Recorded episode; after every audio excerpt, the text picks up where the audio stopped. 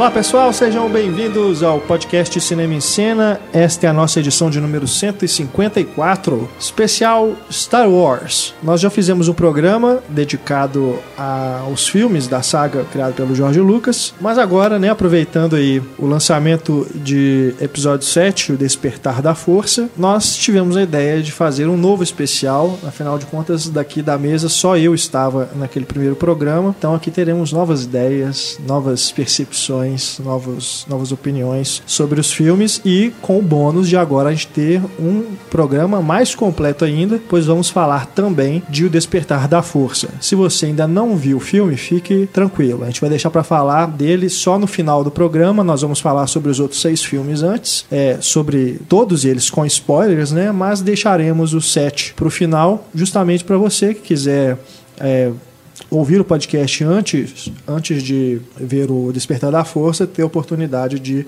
ouvir nossos comentários dos outros seis filmes. Eu, Renato Silveira, aqui acompanhado de Antônio Tinoco Olá. e Stefânia Amaral, Oi. da equipe Cinema e Cena, Marcelo Seabra, Opa! do blog O Pipoqueiro, mais uma vez conosco. Prazer sempre. E de volta, depois de um longo inverno, No meu caso, calor. calor, né? René França, Obrigado pelo convite, ainda mais para falar de Star Wars. né? Estamos aqui eu, Antônio e Renê caracterizados, né, com as nossas camisas. Essa aqui é a única que tá, tá limpa ainda. Porque eu usei todas as outras a semana passada. E o, o Renê, né, já esteve aqui conosco em várias oportunidades. Já escreveu sua crítica no Pílula Pop, que eu sei Não. que esses, esses eventos, o Pílula Pop, ele ressurge Ressurge, das né? cinzas, né? Então eu não, não, não consegui escrever, eu não sei se eu, tá, se eu tinha profissionalismo suficiente. Distanciamento, né? É foda ali. É complicado. Cara, eu tava relendo o, o que eu escrevi, eu não vou nem falar que é crítica, mas o que eu escrevi do episódio 2 e do 3, né, pro meu blog, ainda bem que essas postagens sumiram, elas estão só no meu computador. Que Pois é, vergonha, complicado. cara. Para os outros seis, o, o distanciamento temporal ajuda. É, a gente viu é mais de uma verdade. vez, agora eu, eu vi uma vez naquela empolgação total É. e aí eu não. Vontade de fazer aqueles vídeos de saída do cinema, né? Nossa, eu tô aqui na saída do cinema. É lindo! Nossa, eu adorei! Ai, É ai, complicado. Porque eu só tô aqui por causa de Star Wars, né? Foi o que, verdade. que me apresentou todo o resto. Bom, você que quiser entrar em contato com a gente por e-mail, é só escrever para cinema@cinemaencena.com.br. Use também as nossas redes sociais, Twitter, Facebook, Instagram e também deixe os seus comentários aí na página do programa. A edição e a mixagem deste podcast por Eduardo Garcia.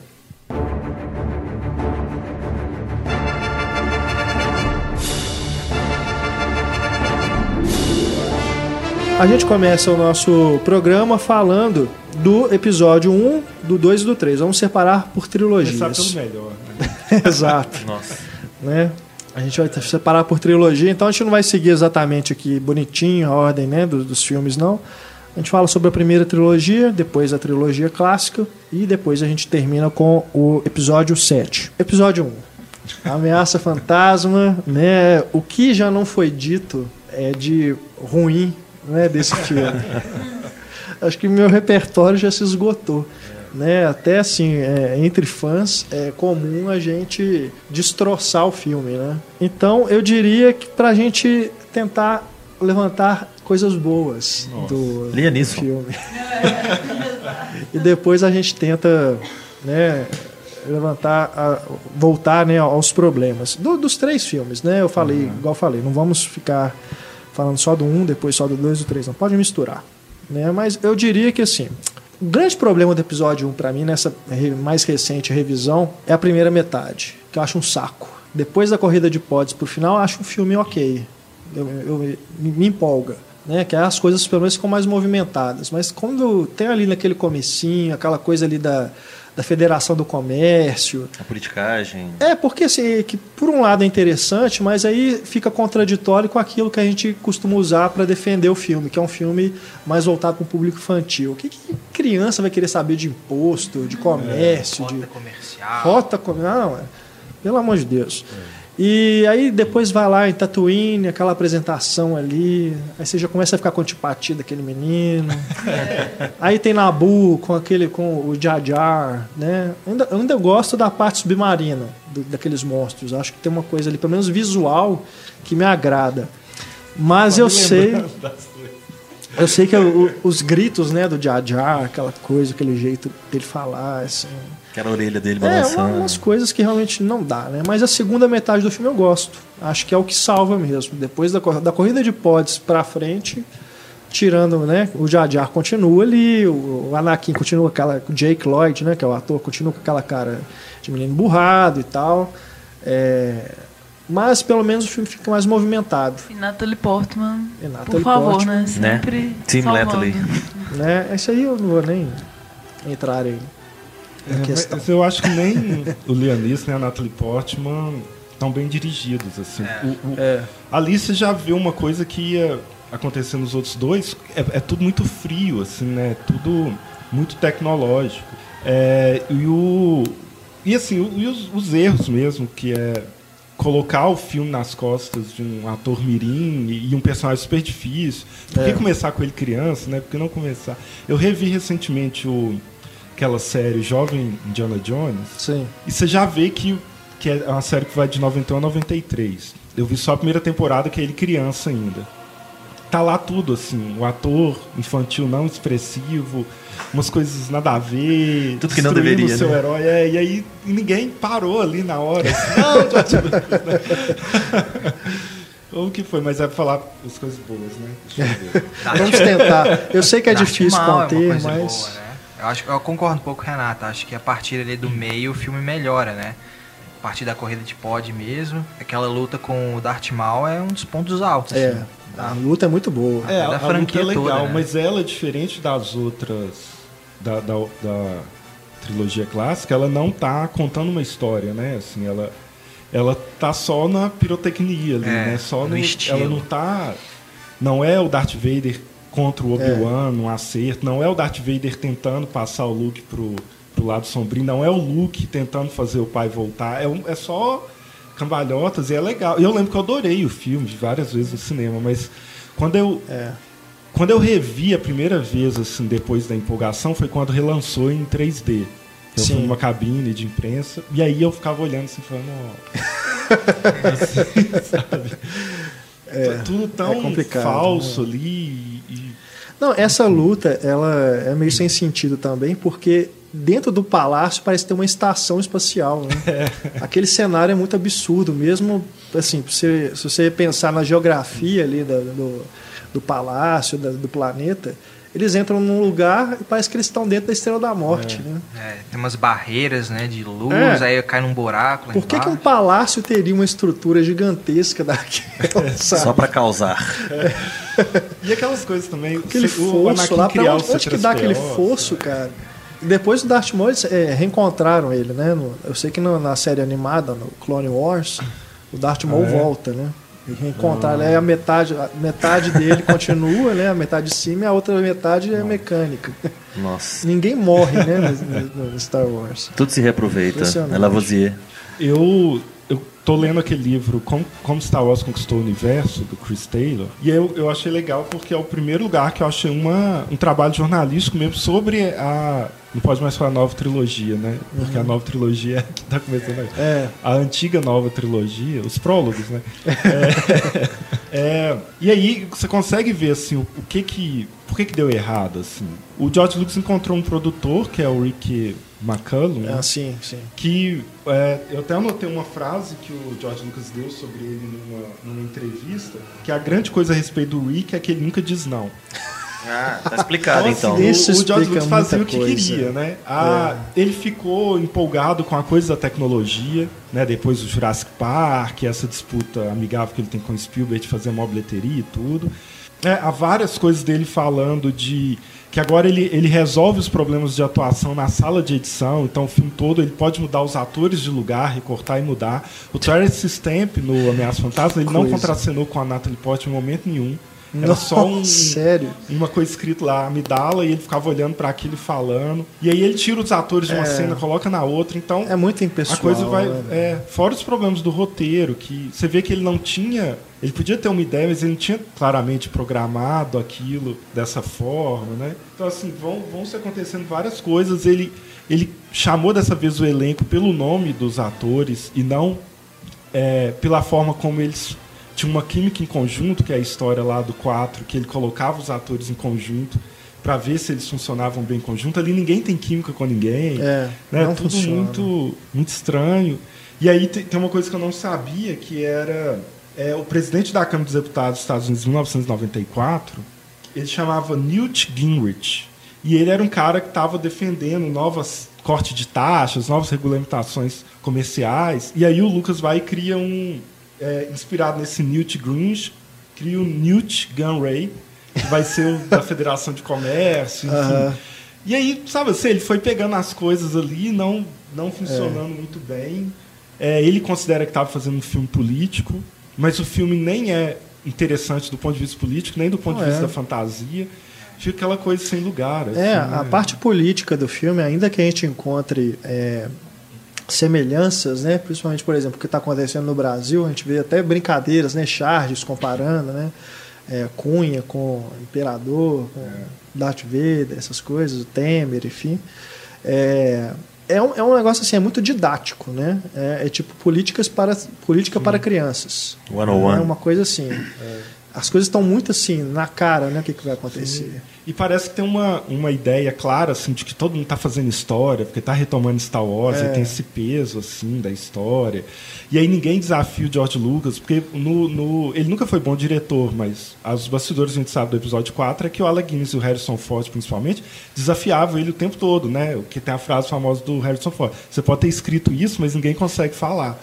Então vamos mudar e tal. E ali não, fica tudo aquele diálogo decorado, é tudo muito estranho. É, eu acho que uma das piores coisas que me chamam a atenção nessa trilogia, e né, no episódio 1, mas nos outros dois também, é a questão dos diálogos. Os diálogos são extremamente fracos. Né? As coisas que eles falam são coisas que você olhando você já tá- teria dito, mas eles têm que colocar em palavras. Então é uma forçação de barra. No- na corrida de pod revenda é o Jake Lodge falando que tenso. Então, é, isso é que é corrida, sabe? Realmente fala essas coisas, sabe? Só faltou soltar um Ailton maluco, né? Igual o Robin. O Lucas defende que essa, essa trilo, esse prólogo é, ele, ele foi pensado como um filme mudo e por isso ele não se portou com, ti- com o- os diálogos, Nossa. né? Porque Cara, você pra que ele Podia ter o Chaplin, tem, né? e aí ele se inspirou em riff de jazz pra pra ser uma coisa de, de sempre ter um eco, reiterar a, tri- a trilogia clássica. Enfim, mas nada funciona, assim, sabe? É tudo muito. Meu Deus É a pessoa que teve o poder, um produtor falando, não, ninguém, Total, nenhum, a- né? todos os atores aceitando. E foi ali, corrompido, E né? fazendo as coisas. Foi pro lado negro da força. Não, mas is- isso é algo que eu acho que ele mesmo admite, porque vocês viram o, o documentário que tem no. Eu acho que é no episódio 3, no DVD, tem um, tem um documentário como extra, tem alguma coisa a ver com o Império, assim, o título, não estou me lembrando, mas é um documentário longo e tem uns, uns depoimentos do Jorge Lucas e o, o documentário termina com ele fazendo quase que um, um meia-culpa, se, se comparando com a tragédia do Anakin, sabe? Do Darth Vader, assim, de o negócio ter subido a cabeça dele e no fim ele tá meio que, assim, se sentindo culpado por ter estragado tudo, sabe? Algo assim. Não, não com essas palavras, mas você sente, assim, na- nas palavras dele um ressentimento.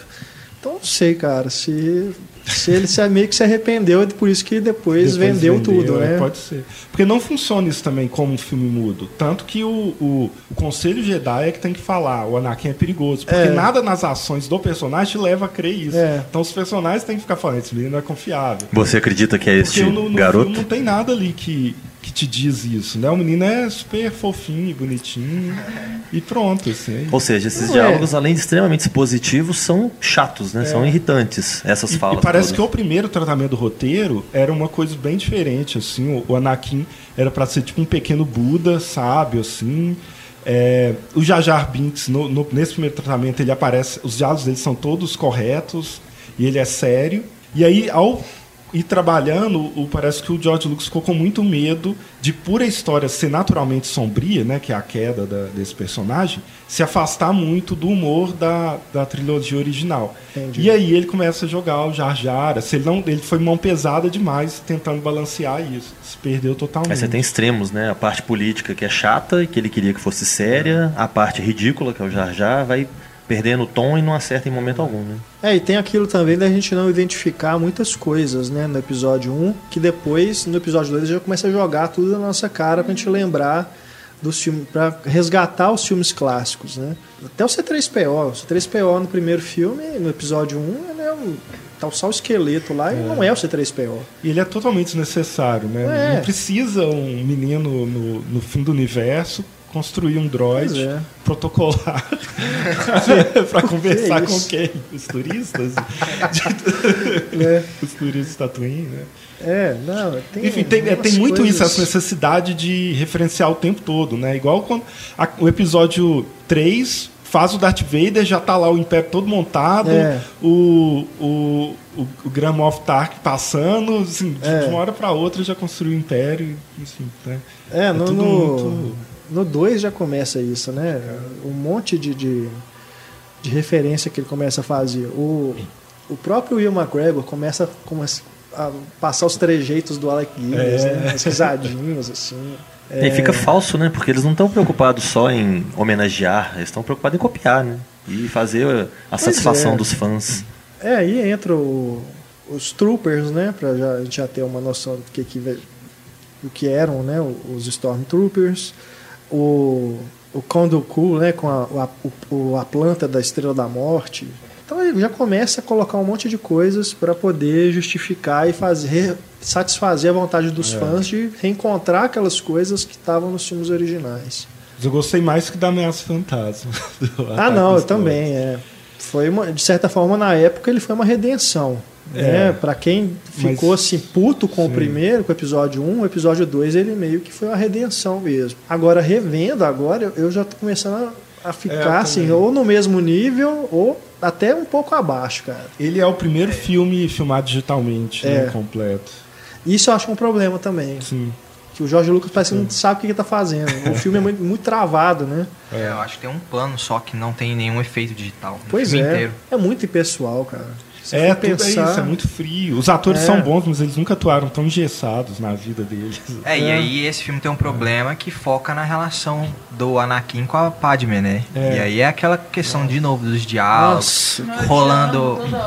Preguice, né? Desde rolando na grama. Anakin, mas... você partiu meu coração. É bem noveleiro. Não, eu, eu quero que a Stefânia, é. Stefânia, por favor, você fale do romance. Nossa, eu não sei. Eu que gosto, né? Ainda assim é forçada, é barango, cara. Meio... Não, você fica vendo aquele menininho com aquela mulher linda lá, você pensa assim, nossa, esse menininho vai pegar essa mulher. Pois aí cresceu rápido demais, ela né? manteve a mesma, é, né? De repente no outro filme já tá grande. O né? que, que é esse e tal? Ficou um, um, pouco forçado mesmo. Ela é a mesma coisa e o moleque tá lá já. É. Grandinho. Resto estético, assim, resto figurino maravilhoso, né? Que a Isabel dissecou na coluna, né? Vocês podem ver no extra. Mas vocês enxergam é alguma fica, assim. necessidade assim. de. Cada cena ela tá com um figurino diferente? Sim, que é legal. Porque é massa. É tipo, é tipo, tipo show, assim, vai tipo ter a música nova. É, vai ter a música nova da Natalie Portman, assim. Não, e, e, os figurinos, assim, as roupas cabem em malas pequenas, né? É. Porque ela vai, ela sai lá de Coruscant e volta pra Nabu, levando as malas. E cada vez que ela aparece em Nabu, ela tá com uma roupa diferente. É. Às vezes o figurino é tipo o pão da, da nova ali, você põe na água e vira figurino. Né? Incha, né? Aquele bonequinho que cresce, muito bom. Eu, acho, eu acho ruim também porque a trilogia clássica tem um, uma mistura de tecnologia com passado, porque é tudo muito empoeirado, tem umas coisas que dão a impressão de ser antigas, apesar de que dá impressão. Você fica claro que está no futuro, numa galáxia distante e tudo mais. Mas aí tem esse, esse contraste, né? Do futuro com o passado misturado, com a poeira e tal. Não é aquela coisa limpinha, clean e tal. E nessa trilogia episódios 1, 1 2 e 3 é assim, né? Eu é. acho que é, é tudo muito bonitinho, tudo muito perfeitinho, tudo muito digital, muito frio. E isso um dos também. filmes, desculpa, que até a gente vê a Princesa Leia tá com aquele look branco, que ela suja a roupa toda. É. Genial, assim. mais verídico. Esse não, tá sempre impe... a Natalie Portman sempre impecável. É né? tudo muito certinho, muito calculado não milimetricamente. É... Tudo bem é. que ela também não faz o que precisa ler, faz ali, mas enfim.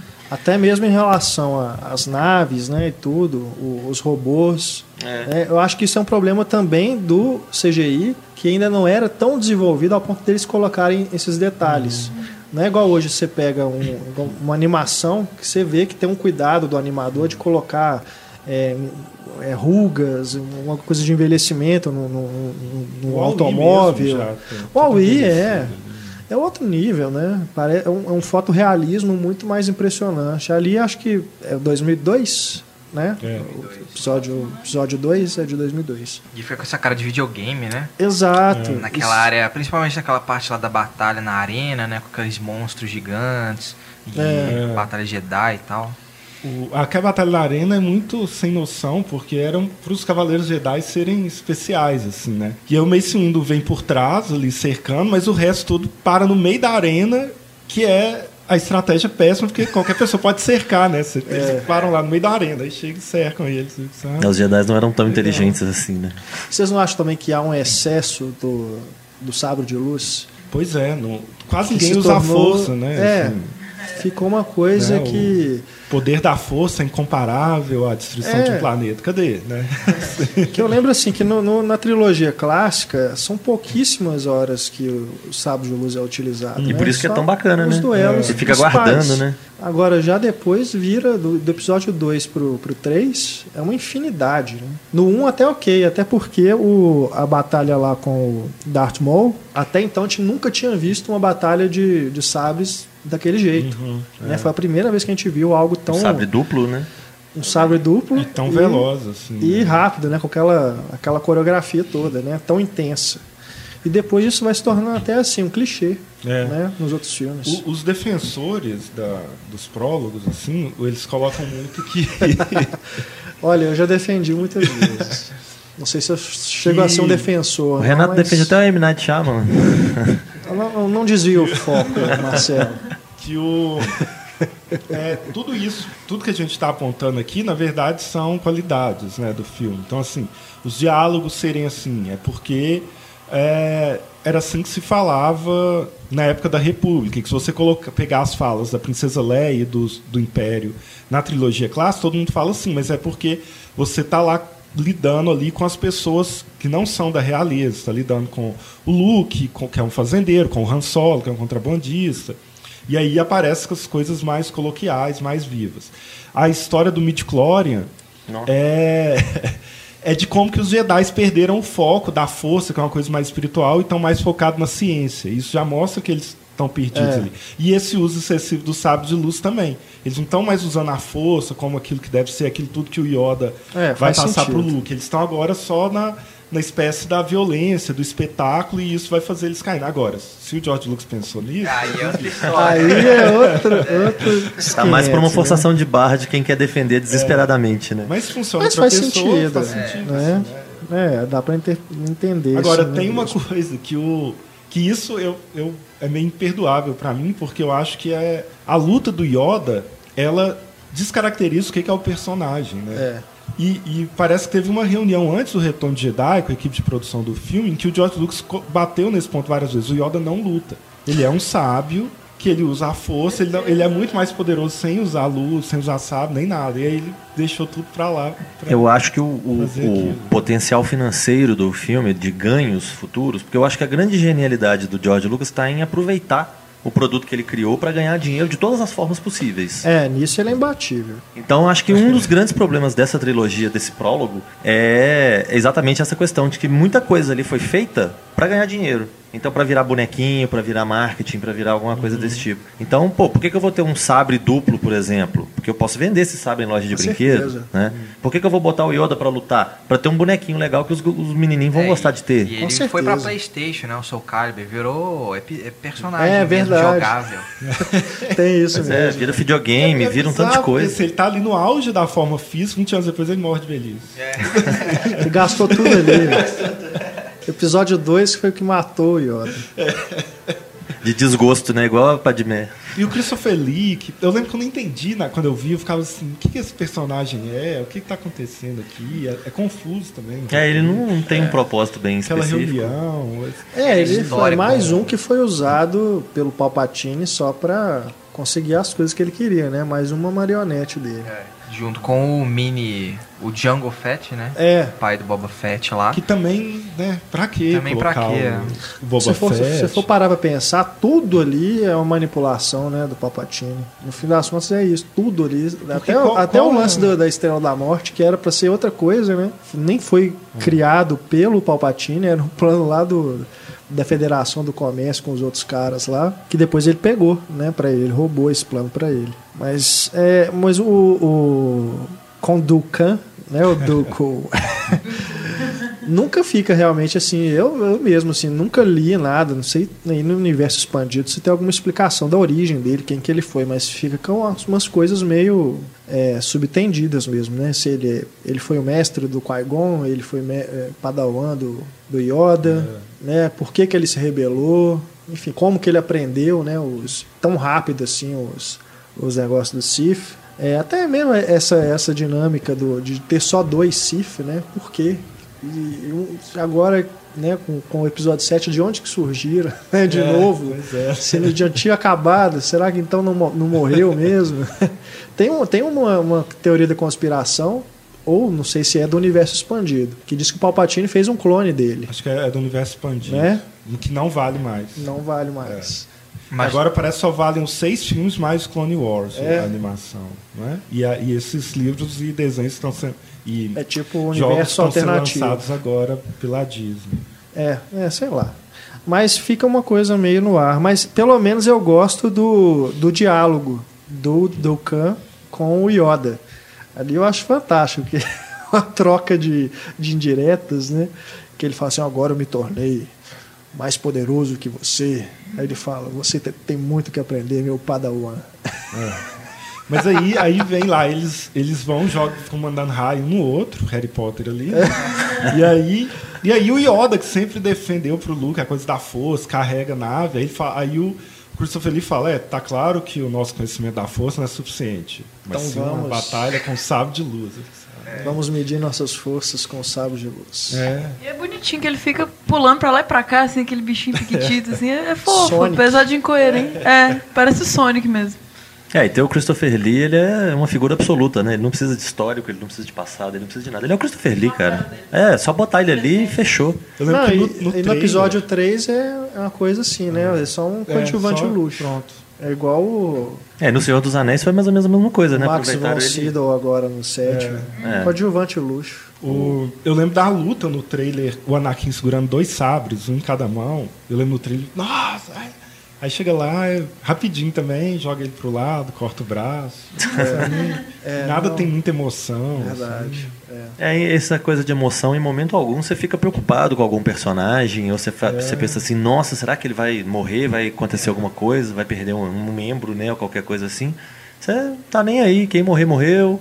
Já sei mais ou menos o destino dos personagens principais, né? Então... É, mas decepar é clássico, cara. Isso, todo, todo filme de Star Wars tem alguém que decepa alguma coisa. Tinha até que ter mais, assim, às vezes. É, ué, olha. Não tem nada, sangue. que é muito rápido, no episódio 4, o, o Obi-Wan decepa o braço do cara lá na cantina. No Retorno de Jedi, olha, no Império Contra-Ataca, o Luke perde a mão. No Retorno o, de Jedi... O abominável Homem das Neves lá também. Também, que perde é, o braço. também. No Retorno de Jedi é o Darth Vader, né?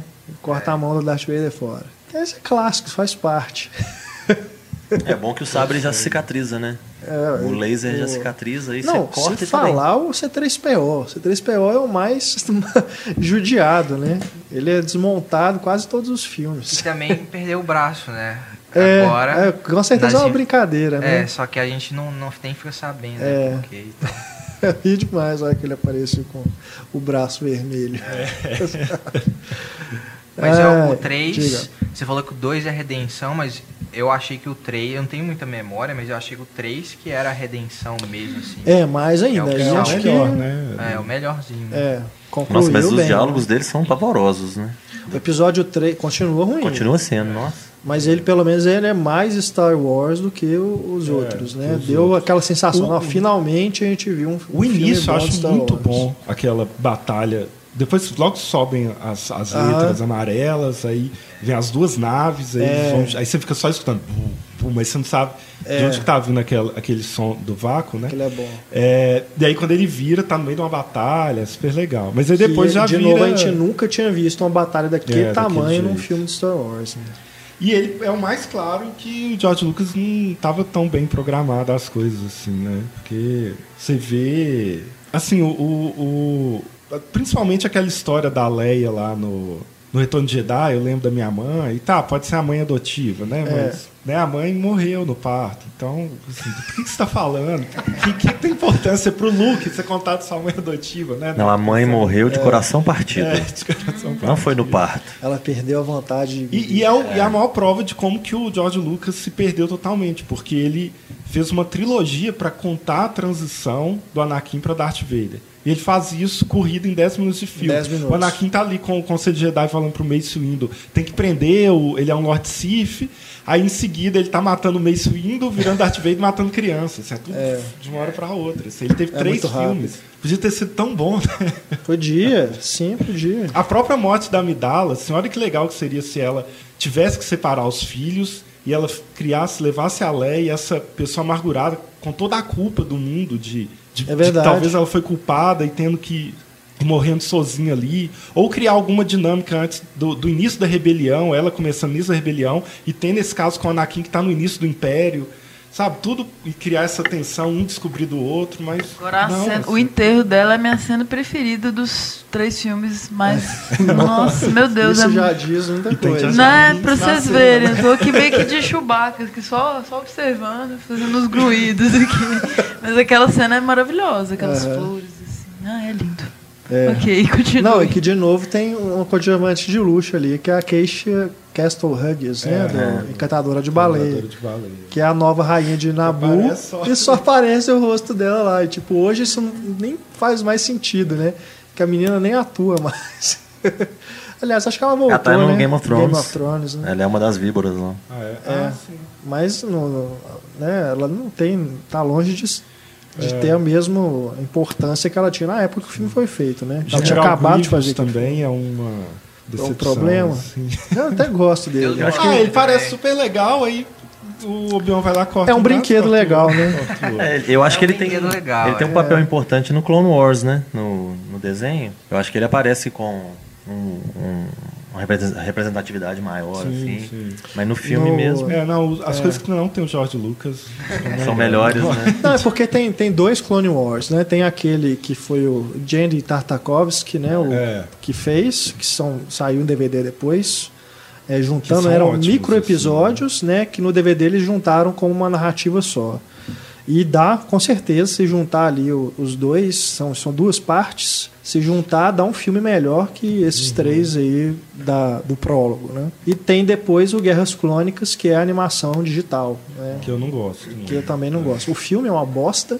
É. Acho que a pior coisa de Star Wars que foi pro cinema é aquela animação, que é, é considerada né, do cânone. Uhum é, oficial. E a série também eu não eu vi pouca coisa, não, não curti muito não, mas disse que vai melhorando, né? Quem já viu tudo disse que vai melhorando, mas eu nunca acompanhei, nunca tive nem essa nova agora, é, Rebels, né? Eu vi pouco. Também vi pouca vi coisa. dois episódios. Hum, confesso que eu não tenho muita paciência. Mas é, e, é porque é aquelas coisas assim, aí aparece aprendiz Sith do nada, é. aparece Jedi do nada, isso assim, mas. Ah, mas morreu, essas coisas morreu, que tem que expandir o universo, é igual você assistir Gotham, por exemplo, que tem que expandir o universo do Batman. Aí começa uma forçação de barra, enfia um personagem aqui, te mostra uma curiosidade ali, como quem aparecesse no cantinho dessa piscadinha pra você, tipo, entendeu isso aqui? Você pegou essa referência aqui?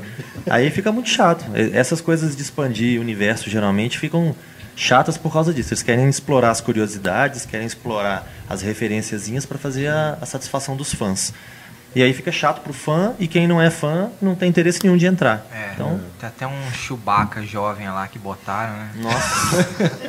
Interagir com o Yoda. Não, no, no 3, no episódio 3. É, é aquele ali também, também, só para é, colocar o Chewbacca, né? É uma forçação de barra danada, porque não tem o Han solo, né? E o Han solo é que, que traz o Chewbacca é. pra história, né? Então...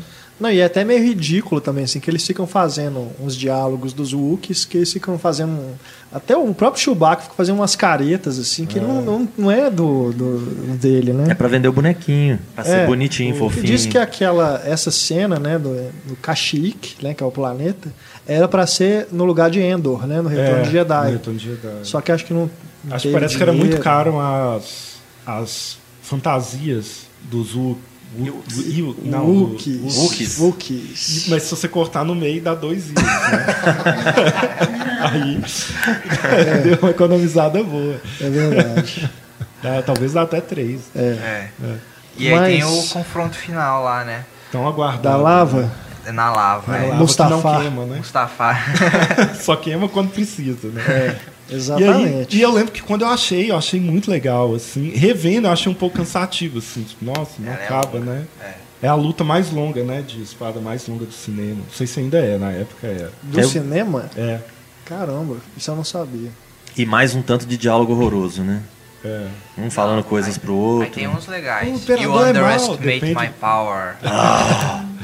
O imperador é mal, no meu ponto de vista. o República é mal. Não, mas o, o diálogo dele com o Palpatine lá naquela casa de isso é espetáculos bom. é, É acho bom. que é a melhor parte do É filme, bom, né? é. Ali Aquilo é realmente é, um, é algo que o George Lucas é a única coisa boa que ele escreveu, se é que foi ele.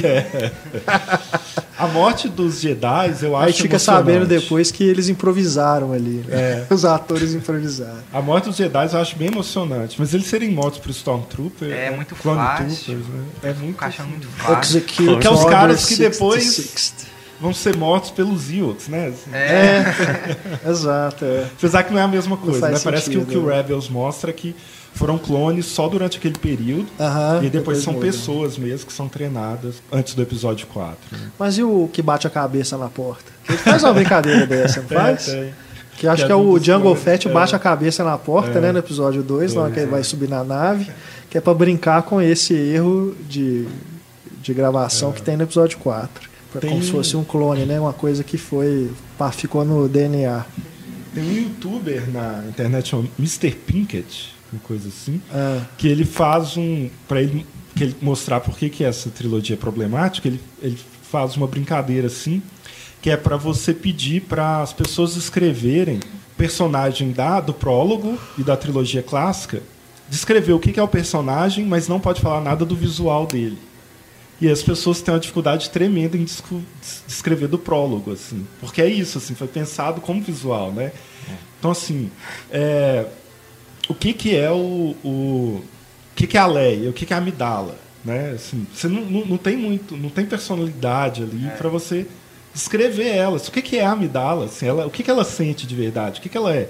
Fica, você não sabe, assim. Principalmente no episódio 3, ela só fica grávida, andando, assim. É, eu acho que não sei se é esse cara que até critica, assim, todos as- os diálogos importantes do episódio 3 acontecem no sofás. Um filme de aventura, né? Então, É. senta essa cena da, da ópera, ela, eles estão lá sentados. Quando o Obi-Wan vai contar pra ela do Anakin, eles estão sentados lá no sofá da casa dela. Então, assim, é, é complicado. assim. é.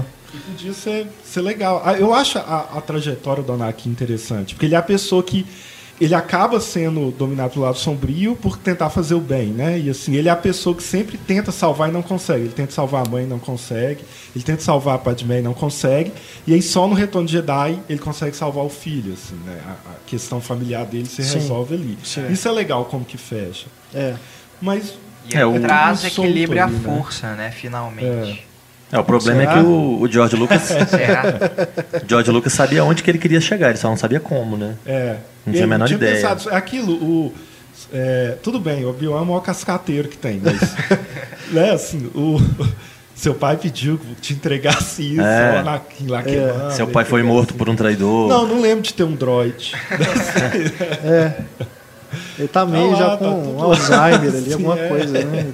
Esquece as coisas. não faz sentido. Mas aqui a gente já tá entrando no, no- na trilogia clássica, só mais algumas coisas pra gente fechar aqui a, a- a trilogia prólogo, né? Eu, o que eu acho bacana no episódio 2, em termos de narrativa, é a trama meio no ar que ele cria ali pro Obi-Wan, investigando Aham. aquela coisa de caminho, né? De onde que vieram os clones e tal. É, até assim, a Coruscant nesse filme parece meio o ambiente ali do Blade Runner. Uhum. Tem uma noção assim, aquelas coisas neon, né? É. Lembra um pouco, né? Não sei se foi proposital, mas de qualquer forma, como tem essa coisa da investigação, assim, lembra um pouco Blade Runner. Acaba, é, uma coisa leva a outra. É, a cena, bicho, do da fábrica lá de droids, aquilo ali é, é só videogame, né? Aquilo. É. é totalmente dispensável Passar aquela cena. obstáculozinho, né? É. Ir pro lado, é. ir pra frente. Aquela cena é totalmente inútil do ponto de vista narrativo. Aperta soco forte duas vezes e põe pro lado que faz um poder. É. é o, a questão também do, do uso né, intensivo ali de, de, de chroma key, de CGI o tempo todo isso torna o episódio 1 mais bonito, fotograficamente. Se você for parar para prestar atenção, o episódio 2 é um filme feio. Hum. Tem umas coisas estranhas, assim. Fotograficamente não é um filme muito então, interessante. Tem um problema que eu o descobri... O 1 eu já consigo agora observar coisas mais interessantes. Como Star Wars Conquistou o Universo, é que foi criado para o filme uma câmera Sony que era 24 por segundos em alta definição. Só que foi criado, já ia começar a filmar, mas a indústria Light and Magic teve menos que 24 horas para testar a câmera. Hum. E aí foi filmado. Quando mandou de volta, parece que ela fazia compressão de dados da cor azul um quarto Nossa. do que era de verde e vermelho. E todo o fundo do filme foi azul. Não. Então parece que em termos técnicos era como se o George Lucas não tivesse usado chroma key. Eles tiveram que inserir as coisas na raça ali, sabe? Então eu acho que pode ter a ver pode isso, ser. Né? É. Da imagem ser estranha, assim. É, tem uma explicação Teve técnica né, é. né, para isso. Porque realmente é um filme muito estranho. Se for, uhum. Agora que a gente vê em Blu-ray, né, em alta definição, uhum. fica muito estranho, cara. A gente agora já tem outra percepção né, de CGI, com tanta coisa que veio depois. É um trem esquisito. E o Hayden Christensen, que aquilo ali também é. Totalmente... O George Lucas deu azar, né, velho? Em todos os atores que ele quis ali. É, ele é muito Ficou inexpressivo. espetáculo, ele é, não, mas ele ele não é. é. Assim, não, porque no primeiro é filme ele deu, ele deu sorte, então. Que ele conseguiu. o Mark Hamill, ah, o Carrie tá Fisher, o Harrison que é o Ford. O episódio 4. É. é, mas porque, eu não acho que porra, a. Eu, eu acho. Ali eu acho que é ela Guinness e Harrison Ford são os melhorzinhos também. Os outros. É, não, o Mark Hamill é, nunca foi expressivo. Tudo bem, mas... É, o Mark Hamill nunca fez nada além A Carrie Fisher é muito melhor escritora, roteirista do que ela é atriz. Então... Mas ele tá funcionando, cara. Mas é, eu acho que a química funciona. Ali não tem química nenhuma, nem, nem pra ajudar. É. E ele é, ele é ruim mesmo. Se ele, pra ele demonstrar o lado sombrio, ele coloca põe a sobrancelha é. e o olho pra cima, assim, né? Abaixa a cabeça. É. é. começa a olhar envezado é. assim, pronto, já tô mal. Mas Exato. o personagem, ele, tá, ele é mal escrito ali, né? Ele é um, um adolescente é. em ebulição você... hormonal ali atrás, stalker da. Doido pra pegar a rainha, né? Nossa. Eu acho é. que tem o, um filme com o Hayden Christensen, O Preço da Verdade, Shattered Glass, sim. que ele é o, o, jornalista que inventava as, as, matérias, que é um filme que dá oportunidade para ele, né? Um roteiro, um roteiro e direção, se eu não me engano, do Billy Ray, que é razoavelmente bem escrito é baseado em fatos, né? Então ele tem realmente uma personalidade e tudo. E ainda assim, o Hayden Christensen parece que ele está com vergonha o tempo todo. Ele fica meio na defensiva, ele fica na dele. Ele não é um cara que você vê se movimentando. É. Aquele outro filme dos, dos ladrões, acho que é ladrões mesmo que chama, que tem um bando de, de gente que, que rouba e tal. Ele é um dos do bando, ele é o, o cool, que fica de chapéu o tempo todo e tal ele destoa total também. Todos os outros são mais bacanas, ah, mais carismáticos do que jumper, ele. Né? Jumper. É, é, tem Jumper. Ele Nada sempre funciona. é um cara que não é muito e carismático. Ele fez um recente com o Nicolas Cage. Nossa, Nossa é. aí combinou um pouco. Mas ele falou, o quando ele recebeu o roteiro, ele achou que eram, eram, eram falas complicadas, assim. Mas que aquela era a visão do George Lucas, ele ia fazer o possível para aquilo. Que é isso, ninguém fala não pro George Lucas é. também, né? Então. Talvez se ele tivesse tentado inovar alguma coisa, né? É. Podia ter ficado pior é. ou não, né? É. Mas ele é, apesar que eu gosto daquela conversa. A, a, cena é muito ruim, que ele sobe uns bichos esquisitos lá em Nabu, aí o bicho joga, ele finge que, é. que morreu. Antes eles têm um diálogo. Que, aí que eles têm a conversa que ele, que ele fala assim. Não, tinha que alguém resolver tudo. Ela fala assim, não, mas aí é uma ditadura. Ele fala, não, se foi isso que resolve, assim, ali, o olhar é. dele ali, aquele momento eu acho que funciona. É verdade. É. Mas Aí ela ria, assim, ah, você tá brincando, ele ri também, assim, né? Agora, você não viu nada. A pior cena, bicho, para mim, isso me dói, assim, de todos, todos os filmes de Star Wars, a pior cena é aquela hora no episódio 3, logo depois que o, que o Anakin volta, né? E ele descobre que a Amidala tá grávida, aí eles vão pro apartamento dela, tão, ela tá lá na sacada penteando o cabelo. E ele fala, nossa, mas você tá tão bonita. Aí ela fala, ah, deve ser porque eu estou apaixonada por você. Nossa. Aí ele fala, não, é porque eu estou apaixonado por você. Velho, isso é tão constrangedor, cara. Não, eu te amo mais. Não, eu te amo mais. Desliga você. Não, desliga você. Porque, de novo, é uma cena que não tem função nenhuma, não precisa daquela cena. E o pior, é claramente uma cena que ele colocou depois. Que você vê que a Natalie Portman uhum. tá diferente, é. velho. É porque ela tá apaixonada. Que, que, é, aquelas coisas que eles é, filmam uhum. depois, né? né na, depois da pós-produção, para adicionar. Você vê que é uma coisa que ele quis colocar depois, velho. Não dá para entender não, essas não, coisas. Acho que é muito claro isso. É tudo muito muito peça de teatro infantil. É, assim, né? as, o texto ruim, é meio isso. E, a, e, os atores, é tudo muito... Travado. Travado. O, tem uma história que foi... Não sei se foi antes ou durante a gravação do episódio 1 ou do 2, não sei. Que tava uma reunião, o pessoal conversando, um jantar, não sei aonde. E tava o Arthur Penn e o George Lucas estava junto, Arthur Penn falando sobre o problema que ele teve durante as gravações de Pequeno Grande Homem, que era uma cena com a neve e a neve derreteu. E aí eles tentaram outras coisas, não deu certo, aí tiveram que adiar não sei quantos meses para gravar na neve de novo. E que o Arthur Penn ficou chocado que o George Lucas falou assim: se fosse hoje, você poderia fazer a, a neve digital. né? Porque o Arthur Penn nunca faria a neve digital. Por quê? Porque não ter neve faz parte do processo criativo. Você pensar outras coisas.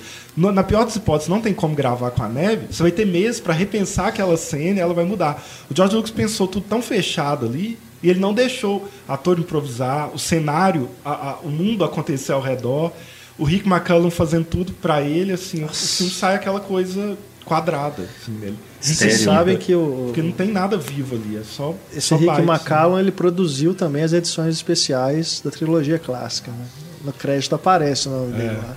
Ou seja, todas as merdas que o George Lucas colocou na edição especial, o cara não disse não, né? Agora, a edição especial ela é importante para esse fenômeno que está em Star Wars é hoje. Verdade. Assim, né? Porque não tinha. Eu, eu, assim, hoje eu compro tudo que eu vejo Star Wars, camisas várias. E, e o pessoal fica assim, você precisa de mais camisas de Star Wars. Mas é aquilo, quando eu era é criança, não tinha. Eu não, não tinha. Não tinha. Eu não, não tinha, tinha boneco, não tinha onde comprar as coisas. Só, só foi a partir é. de 97 mesmo que eles relançaram o episódio 4, e o episódio 4 vai e bate Jerry Maguire em primeiro lugar na bilheteria. E aí é. mostra assim, peraí, isso aqui é, é. tem força, né? Fez um sucesso muito grande, né, o episódio 4. É eu ajudei essa bilheteria aí. É, eu também, eu fui, fui rever. Eu terminei uma amizade por causa do. que eu fui no cinema e a pessoa ficou fazendo piada o tempo todo, assim. Nossa. Começou assim, episódio Eve falando cinema. Puta, aí, eu, aí, eu, aí eu saí do lugar que eu tava do lado, fui mais pra frente. Aí, no final, a pessoa foi e falou assim, não, mas desculpa e tal, não... É, é porque eu não sabia que era tão sério para você e tal. Aí eu falei assim, pois é, então você não, não sabe o que é ser meu amigo. nu! nu! Na cara! Nunca mais foi amigo da pessoa. Mas você tá certo. É, ah. Primeiro, a pessoa é... começava no cinema. Ah, pelo amor de Deus, velho. Mas é isso, porque aí começou a partir daí. E acho que Sim. é o que viu que falou assim: não, e dá para fazer o prólogo também. Com certeza. Não, Foi em 97. Para né? quem é mais jovem, né? não tem uma noção assim. Teve um, entre o Retorno de Jedi e a edição especial tem um hiato aí que sim, sem dúvida. que era só você via na televisão, você via em vídeo, mas não não existia Star Wars, não tinha não tinha não. Não tinha nos outros lugares, não tinha onde comprar assim. Eu lembro de, de procurar muito o VHS para comprar e não achava. Foi uh -huh. só quando acho que em 96 é. que lançou uma versão remasterizada em VHS. Lançou uma caixa, né, com os três. É, uma caixa. É meu vizinho tinha. É. Eu, eu vi várias e várias vezes. Não, de merchandise, cara, a única coisa que eu lembro antes do episódio 1, de, de, das, das, edições especiais da trilogia, era a máscara do Darth Vader que vinha no Nescau. É, né? Eu Só, tinha mais nada. um boneco do Luke Skywalker que eu não lembro, porque assim, desde que eu, desde que eu me entendo por gente, tinha ele ali, mas eu não sei de onde veio, assim, esse boneco, É. sabe? Meu irmão tem a, a coleção inteira do, de Star Wars. Eu- Se eu não me engano, é do episódio 4. Os bonequinhos, aqueles bonequinhos que tinham a, a espada dentro do braço. Uma É, esse, esse é o meu Luke Skywalker. Pois você é. faz assim Você faz espada assim, você assim, levanta- né? é. Você pega o. Como é que a gente escreve isso? Levanta a alavanquinha do braço dele que o sabre sai, pela mão, sai, né? sabe? É meio, E o é meio era amarelo, o sabre era amarelo. É, o sabre dele é amarelo, o Darth Vader é vermelho. Que isso? é- Eu, não- eu não lembro disso. É tipo comandos em ação, os bonequinhos? né? É, É um, é um pouquinho menor, mais duro. menor. O joelho não dobra igual Entendi. como em ação, por exemplo. Não, tem, não é tão articulado. Entendi. Mas era bem bacana de, de brincar. Eu lembro que eu, eu pegava dos, os bonequinhos do meu irmão. Meu irmão era bem mais velho, então ele já não tava assim tão brincando com aqueles bonecos. Aí já, já quando saiu o episódio 1, tinha assim, lata de Pepsi, que eu colecionei É. várias. Eu li nesse Eu livro lembro Como. Conquistou o Universo, a Pepsi fez 8 bilhões de latas Nossa senhora. com os personagens Star Wars. É, aí saiu o videogame, né? Joguinho de computador da, Aí tinha da corrida de pods. tudo, né? Tinha um monte de coisa, verdade. Mas enfim, é, o episódio 4, a conexão que ele faz com. Aliás, que é o- a conexão que o episódio 3 faz com o 4 deixa algumas coisas diferentes, né? Quando a gente revê, a gente começa a, o diálogo mesmo, né, do Obi-Wan com o Luke, lá na casa do Obi-Wan, você já começa a lembrar, né? Você faz a ligação com as, com as coisas que aconteceram e tudo. Então é um filme que, de certa forma, ele, ele ganhou com a trilogia original, a trilogia prólogo, né? É, mas O Darth essas... Vader perde, né, eu acho. É, não, sei, Não? não sei. Não sei, eu ia dizer assim que é, as coisas que o George Lucas colocou na edição especial é que a- fa- ele faz de tudo para estragar o filme, né? Aqueles bonequinhos lá e, e, assim você vê que fica uma coisa meio um blur assim no, no, no- Sim. em Full HD, né? Porque o, o efeito não sei se foi renderizado da forma correta, não sei.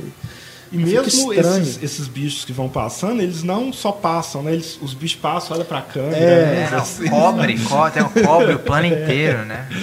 Aí foi umas coisas nada a ver. assim. Nossa, que ele Fora o podia Greedo fazer para atirando. estragar, ele fez. É, fora o Griddle, né? Problema, polêmica do Griddle. Quem atirou primeiro? Então, e, e parece que é errado, né? Porque não é uma questão de atirar primeiro, porque não tem o segundo tiro do, do Grido, né? O, É. quando É. é só tem um tiro, né? É só O- do Han Solo. Então não é Han shot first, Han shot, né? Só tirou. The only shot. É, Aí depois ele meio que voltou atrás, né, no eles ao Blu-ray, mesmo tempo. pra assim, atirar ao né? mesmo tempo. Pelo amor de Deus. Eu vi uma vez Fala uma foto sério. né, do Harrison Ford com uma camisa. I shot first. Esse Não, é. Isso aí se equipara aos walk-talkies do ET. É, né? mas o Spielberg tirou, pelo menos. Sim, pelo menos voltou atrás. Ele até renega, né? Essa versão Agora, tem uma especial. coisa que mudou pra sempre minha percepção do episódio 4. Eu escutei recentemente, eu acho que foi o André Godiro, que é o jornalista de cultura pop, que ele chamou atenção para uma coisa que o que foi uma coisa que a nova, o prólogo que estabeleceu como a- o roupão, a roupa dos Jedi, mas quando você olha para o episódio 4, quem usa aquilo é o, Obi-Wan, o Luke, o tio Owen. Não, não é, o Luke ainda não é Jedi, é uma roupa de Tatooine. Tanto que o Luke, ele, ele vai usar outras roupas que não são aquele roupão nos episódios seguintes, né? Só que parece que ficou tão marcada a roupa do Obi-Wan ali que virou o uniforme dos Jedi no É. prólogo. Mas o, o tio Owen não é Jedi, né? O, o Luke não é Jedi ali quando ele tá na fazenda novinho. Ele usa É aquele mesmo porque tipo de roupa, eles né? compraram Não lá dos Jawas, no contrabando. Que que- Eles acharam os roupões dos Jedi lá, morreram e venderam pra ele. Mas realmente não, não tem muito sentido. Não. Mas ao mesmo tempo que tem essas ligações, né, que são feitas a partir do episódio 3, ainda fica lacuna, né? Que, por exemplo, por que, que o, o tio Owen não reconhece o C3PO? Apesar de terem outros droids de protocolo no mesmo formato, o C3PO ele tem uma personalidade bem característica, né? E ele, ele viveu com o Android lá na fazenda dele um tempão. Não, não nem- explica. nem, é tipo, assim, nem dá um Já estalo. não faz sentido, você tem que esconder essa criança. Vamos É. escondê-lo com o mesmo sobrenome do pai, na mesma É. lugar que o pai vivia. Porque ninguém vai procurar por aqui. Não, é, tem- Tatooine é tipo um planeta assim, né? Ninguém dá, tá nem aí. É pra disfarçar ele melhor, era só ter colocado óculos nele, né? É. Que ninguém ia reconhecer. O, o R2D2 também. Tipo, a memória dele não foi apagada, foi só do C3PO. Por que, que tipo, ele não conta nada? Tipo, ele fica segurando as informações para ele mesmo. Mas É. pode ser da personalidade dele, né? Ele gosta de ser cara misterioso. de boa. Agora, eu, eu ficava me perguntando também por que, que o Darth Vader demora para sentir a presença dos filhos. Mas acho que tem a ver com o negócio da força, né? Enquanto a força não é não desperta, Eu acho que tem a ver com... Eles não sentem. É. Com que Os talvez o Lucas não assim. soubesse se ele era pai do... não, porque tem uma mudança muito... O Darth Vader no episódio 4, ele é um capataz. assim. É. Ninguém É. Império dá moral Ele é pra ele. É todo mundo assim... É. Ah, não sei o quê. Ah, essa religião antiga. Ah, esse cara... É. sou feiticeiro. É o Peter. Esse cara, esse cara exótico aqui que usa essa roupa aqui e tal. É, Mas o, é- é o Peter Cushing que tá mais e no É, papel. tá, o assim, É, eu acho que- Moffat tá acima do... Darth Isso é o, eu acho que isso é um grande, é uma grande justificativa para isso, porque como tem o Peter Cushing lá no papel do é almirante, né, que ele é, que ele é tipo o responsável pela Estrela da Morte, ele é o braço direito do Imperador, ou do- do- do- né, alguma coisa assim. Ele é o cara que segura o Darth Vader. Ele é o cara que controla mais ou menos o Darth Vader. A partir do momento que a Estrela da Morte vai embora e ele vai junto, meio que solta a marra. O Darth Vader tá, tá livre para fazer o que É, quiser. é, não, eu- Seria eu- o, o- meio que o Dom Hal Gleason agora, né, no episódio É, é, É, o que, é, o que eu acho que deve. Mas enfim, não vamos falar disso agora não. Mas é porque me parece que é isso. Ele é um. Um, um segurança, um, sei lá, um- um- uma mão militar ali no Império que está tá, que tá lidando com a burocracia em altos níveis. Quando os rebeldes explodem a Estrela da Morte, é como se o Império decretasse um estado de sítio, aquele general passa a ter o controle total ali, que é o Darth Vader. É, o A braço, o braço político dançou, então vão partir pro braço da porrada, né? É, eu não é sei, eu sinto também algo assim. Estado ali. Eu, eu fico na dúvida se o Palpatine queria realmente que o Anakin meio que fosse detonado ali pelo Obi-Wan para ele controlar, ter controle sobre o Anakin, porque o Anakin poderia se tornar mais forte que ele, ou se ele ficou decepcionado, porque o Anakin ficou tão fodido que ele teve que virar um, um robô praticamente, né? Só sobrou o quê? Um, um braço? Não, não sobrou. Nenhum braço, né? Porque ele, ele, o Obi-Wan tem o cuidado Não, de não cortar o braço mecânico. Ele Ah, é, fica só o braço mecânico e o resto vai embora. Então eu não sei se. Isso é, claro, tudo suposição, porque eu não sei também se o universo expandido tem algo disso. Mas me parece assim que rola tipo um ressentimento do, do Darth Vader de ficar. Do, do, do Palpatine não dar muita moral para ele também. Ele tá esperando só é, surgir uma nova né, chance dele colocar alguém no lugar do Darth Vader. É, que é o Luke. Você olhando assim, dá essa impressão mesmo. né? assim. E não, não é à toa que o Darth Vader também fala, tô cansado dessa merda. Vem, vem pro meu lado, Luke, vamos matar o, o Palpatine e vamos, É vamos comandar isso aqui Vamos juntos. ser uma família novamente. Mas realmente, o Darth Vader nesse episódio 4, ele é algo... né, Ah. Nem se compara com... o- Só lembrando também que nós não mencionamos da trilogia Prólogo a coisa ridícula que é o Palpatine, né? Porque ele até então era um homem normal e tal, aí ele usa o poder dele, parece que é consumido e vira aquela criatura monstruosa parecendo Munra. Né? É, porque tinha uma história antes que era o. Eu não sei se alguém falou isso ou se foi eu que inventei. De que, de que o lado sombrio da força ia consumindo fisicamente também. O imperador seria assim daquele jeito por causa disso.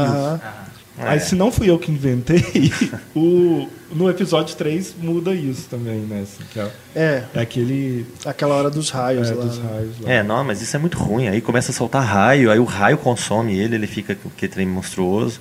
É muito ruim. É, isso. eu, eu imaginava assim que ele era daquele jeito deformado mesmo e se transformava na frente do, dos outros, né, do Senado. Mas acho que também isso não fica Tipo- bem claro ali tipo que ele se Munra, né? transforma naquela hora, né? Mas sei lá, né?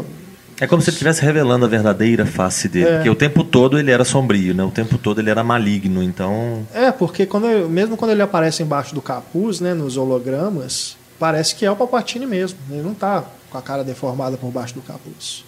E tem uma coisa curiosa também, que acho que é no Império Contra-Ataca, né, que o, o Lucas substituiu isso também. É, o ator. Que era né? outro, o, o Imperador, na hora que aparecia lá pro Darth Vader, né, no holograma, era outra coisa, né, era outro ator, É. com uma máscara esquisita. É uma, ma- é uma massa, tem uma. Tipo, esse. Essa parte da sobrancelha assim, bem grande, é. assim, era uma coisa diferente. Aí eu já concordo, é uma modificação que pelo menos fica visualmente faz mais sentido, né? Uhum. Não o, o Hayden Christian no final do é, Jedi. Ali, isso ali não faz sentido nenhum, né? É. Por que, que o, o Jedi mantém a aparência dele? É porque não é o Ian McGregor, então. É, exato. Tipo, isso é muito ruim, é uma explicação muito Yoda? ruim. Jovem. Não, coitado do Sebastian Shaw. Né? Acabou, é. só ficou. A única cara dele é aquela detonada do é. Darth Vader embaixo do capacete. Ninguém mais sabe como que é a cara dele hoje. 4 é um dos melhores, assim, justamente por ter esse charme de ser a origem desses personagens, sabe? É. Ainda de ainda estarem se conhecendo e estarem brigando constantemente, né? É, e, e, tem uma química muito boa dos atores. É né? uma química excelente. Ali é, é o que eu estava falando, de ele ter dado. A sorte que o, que o George Lucas deu nesse episódio 4, o J.J. Abrams deu agora, né, com os atores. Você sente assim que tem uma. O elenco funciona, né? Diferente do, do, dos episódios 1, 2 e 3. Mas o 4, hoje em dia, ele é meio arrastado, né? Ele tem ritmo é, mais é. parado. Sim. Assim. Mas eu, gosto, eu acho uma assim, aventura assim, bem vez, sólida. Elas acham o pior. Assim. É. Ah, mas não sei, eu, eu curto, cara. Eu, eu acho ele bem assim, uma aventura espacial bem sólida, divertida, uhum. tem, é muito detalhista, né? Cê, cê, é crível, né? Aquele universo ali ele é muito crível até hoje. E justamente por isso, porque não, ele não podia é, contar com efeito digital. E ele deixa de ser crível exatamente quando entra os efeitos é. da, da, edição especial. É. Né? Exatamente. É, mas eu acho que a comparação aí é a mesma que a gente tem, por exemplo, de Batman Begins e Cavaleiro das Trevas, de algumas outras trilogias que a gente tem, que a primeira ainda está preocupada em querer apresentar o universo, né? Então, tem, obviamente tem o charme que o Antônio falou, de ser a primeira vez que você vê os personagens e tudo, mas ao mesmo tempo também isso segura, né? Igual o René falou, segura o filme fica mais arrastado um pouco, porque às vezes precisa estipular algumas coisas. Uhum. No segundo filme já está tudo montado, então a gente pode partir para frente, é, né? Que é o melhor. Que é o melhor, né? Sempre tido como, apesar de engraçado, que foi a pior bilheteria, né? De toda a, a série. Acho que a, a, bilheteria mais baixa foi a do Império Contra-Ataca. Que com Mas tempo... será que mesmo se reajustar com a inflação... É, hoje, em, em, cálculos feitos de hoje, foi a menor bilheteria. É, é estranho no, naquele Império dos Sonhos. Não, do. Aliás, tem uma história curiosa do David Lynch, né, com Star Wars, que o George Lucas queria que ele fizesse o Retorno de Jedi. É, é muito bizarro, cara. Tem um vídeo do Mas David Lynch Duna, né? contando né? esse caso, já viram? É muito legal, cara, o David Lynch contando que ele foi lá no, no, no na Lucasfilm, e o George Skywalker. Lucas mostrou para ele né, aquele monte de desenho. E que na hora que o George Lucas começou a falar dos Wookiees, começou a dar uma dor de cabeça. que ele desistiu na hora. Eu vou, o, colocar nos extras. O Império dos Sonhos é um documentário que tem nos extras da, da trilogia em DVD, eu acho. Hum. É um, um, um disco só de extras. Aí fala dos três filmes da trilogia clássica. E me parece, eu não lembro quanto que foi o Império Contra-Ataca, os lucros dele, né? Mas o George Lucas, resolveu dividir igualmente para todo mundo que trabalhou no filme. Então, os, os, os, lucros que ele recebeu. Então, assim, se você é, fez maquiagem ou se você era o Harrison Ford, todo mundo recebeu igual. Deu 5 milhões para cada um. Nossa senhora. se foi o que menos lucrou, né? É, verdade. é, os outros todos fizeram, né? Uma grana louca. E eu acho que o, o episódio 5, né, o Império Contra-Ataque, é o que tem assim um centro emocional maior, né, que tem Sim, sem dúvida. Essa, cuidado com o diálogo também. É, essa questão do pai filho, é, né, ela chega, eu acho que num ponto mais alto assim da relação deles. É quando, né, a gente tem essa, essa descoberta chocante, né? Uhum. Que no, no, episódio dos Simpsons o o Homer dá um spoiler na saída do cinema, né? Cinema. Quem diria? Darth Vader era pai de Luke Skywalker. Passando na fila, né? Eu acho que é o, é. é o filme que é mais chocante de todos, né? É o filme que o, o, o Luke, né? Vai mais longe, apanha mais, sai todo arrebentado e tudo. É aquela gruta surrealista, né? Que ele entra é. e mata o Darth Vader, que, que é uhum. é ele mesmo. É né? a cara dele. Né? É, tem, né? Um... Debaixo da máscara. E ele, é, isso ele... eu acho que deve ter ecos até hoje aí. Episódio 8, 9, sei lá, né? Acho que essas coisas ainda vão ter uma ramificação aí. É muito legal, assim, que já você tem um diretor melhor que o George Lucas, assim, então você já vê uma, uma melhora na, na, na, dramatização mesmo, das cenas dramáticas. Aí sim, o, o, a luta é um diálogo mesmo ali. Você vê assim, o Darth Vader se segurando, aí depois ele contra o Luke, aí ele vai com mais força, ele vai, ele corta a mão. Tudo ali tem um sentido no, na estratégia. É uma luta tá interna também, né? É, tem, é muito interessante. E como que ele trabalha uma reiteração dos temas e personagens apresentados no episódio 4, né? Então, assim, é, você tinha o Obi-Wan, você tem o Yoda, você tinha o Han Solo, você tem o Lando Calrissian. Você, ele vai, ele vai colocando assim uma coisa em cima da outra, né? Você tem o Luke, Luke Skywalker e aí tem o, o Yoda falou não, outro existe, né? Você tá sempre tá duplicando é. tudo ali assim. Né? Você é, tem o Darth Vader e aparece o Imperador a primeira vez. Ele tá colocando tudo uma coisa em cima da outra. Eu acho que é quase um, um, um uma ideia de um segmento de ópera mesmo. Assim, ele, coloca, ele juntando as coisas ali, acumulando para explodir. Aumentando a dramaticidade. E aí ele em aberto, assim. E, e, só de nos levar a lugares diferentes também, né? Outros planetas, apresentando outras. É, outros cenários, né? Isso é, vai tornando a coisa mais épica mesmo. O, o início, o, quando o Darth Vader chega em Hoth ali, no, sair no gelo, assim, aquilo é, é tão forte ainda hoje, assim, é. sabe? Ele é tão ele é tão assustador ali, né, na, na forma Verdade. como ele chega. O Império Tartago foi o primeiro que eu vi. Na tela quente. Eu também. É. Aí depois eu vi na manchete é. o episódio 4. E aí eu aluguei o Retorno de Jedi pra assistir, mas eu vi é. nessa ordem, assim. Bons tempos, né? Verdade. né? É, e não, não sabia nada, né? Pensa assim, eu não lembro, eu não lembro, eu era criança, mas eu não lembro qual foi a época em que eu vi, mas num, o spoiler do Darth Vader sobreviveu esse tempo todo, Sim. assim. Eu fiquei chocado. Você lembra de virar pra minha mãe e falar assim: é verdade ou ele tá mentindo? Muito bom. É, eu, é, eu vi a trilogia na ordem mesmo, no. Se eu não me engano, no VHS. Na pré-estreia. Não. não, eu não tenho essa idade toda, não. Mas eu vi, eu vi no, na caixa, né? É. Se eu não me engano, foi essa Sem caixa que saiu. nada da história. Ah, alguma coisa, acho que já. Uhum. Essa questão do, do Mas, parentesco aí, já sabia, já. Mas aí que tá. Eu acho que é um filme que ele funciona isolado, sem você ter visto os outros. Será? Eu acho, cara. Porque acho que é um bom parâmetro para você avaliar se o, o, se os filmes são bons da, da, da, saga, são, são realmente os que funcionam sozinhos. Porque o, os que ficam dependendo dos outros eles são realmente mais fracos. O 2, o 1, um, você precisa ter uma coisa prévia, sei lá. Mas, mas é porque. É, tem que ver. Porque. É, talvez sim. Eu tô pensando aqui, eu, tô, eu não, consigo lembrar é da minha experiência é. de ter visto a primeira vez. Mas né? se você pensar assim, que ele tem uma coisa ali que se resolve nesse filme, entendeu? Uhum. Ele não depende de você ter visto o outro para tipo é, você entender por que, que o Luke tá ali uhum. e eles estão e o é, fugindo do do Darth Vader, né? Que estão é. escondidos ali em Hoth. E depois as coisas que vão acontecendo. Eu, eu acho que é um filme que funciona sozinho. É, eu acho Ele que tem você... uma narrativa própria, né? Se você for analisar as trilogias, a trilogia clássica não tinha nada antes, então você pode começar por ela. A trilogia prólogo é a que conta o início da história, então você pode começar por ela também. Teoricamente, a única trilogia que você não poderia começar por ela é essa nova que está começando agora com esse último episódio. E mesmo assim, um amigo meu que estava comigo nunca tinha visto nada. Ele tem uma, né, um nível de informação básica, que todo mundo mais ou menos tem, porque é cultura pop, né? Mas ele nunca tinha visto nenhum dos filmes. Uhum. E ele viu o filme de boa, ficou tranquilo. Uma ou é. outra coisinha sim, só que ele sim. quis me perguntar para tirar a dúvida, mas nada Não, é, que fosse o, atrapalhar. O episódio 7 eu também acho que quem nunca viu nada é, mas Depois eu... que for ver, vai querer, tipo, é, quem era o Darth Vader, né? Quem, quem é o Han Solo e Alec? Que relação que eles tinham, né? É, mesmo porque ele volta muito, é. né, na trilogia clássica, né? A trilogia sim, clássica sim. tá toda ali de volta. E os episódios 1, 2 e 3 eu acho descartáveis. É, eles ficaram... Agora, sim, para quem nunca viu, não faz falta. Talvez podiam fazer um remake um dia, né? Bom, assim, um só, né? Faz um filme é, só. É, um só. Resumindo. É. O Redux.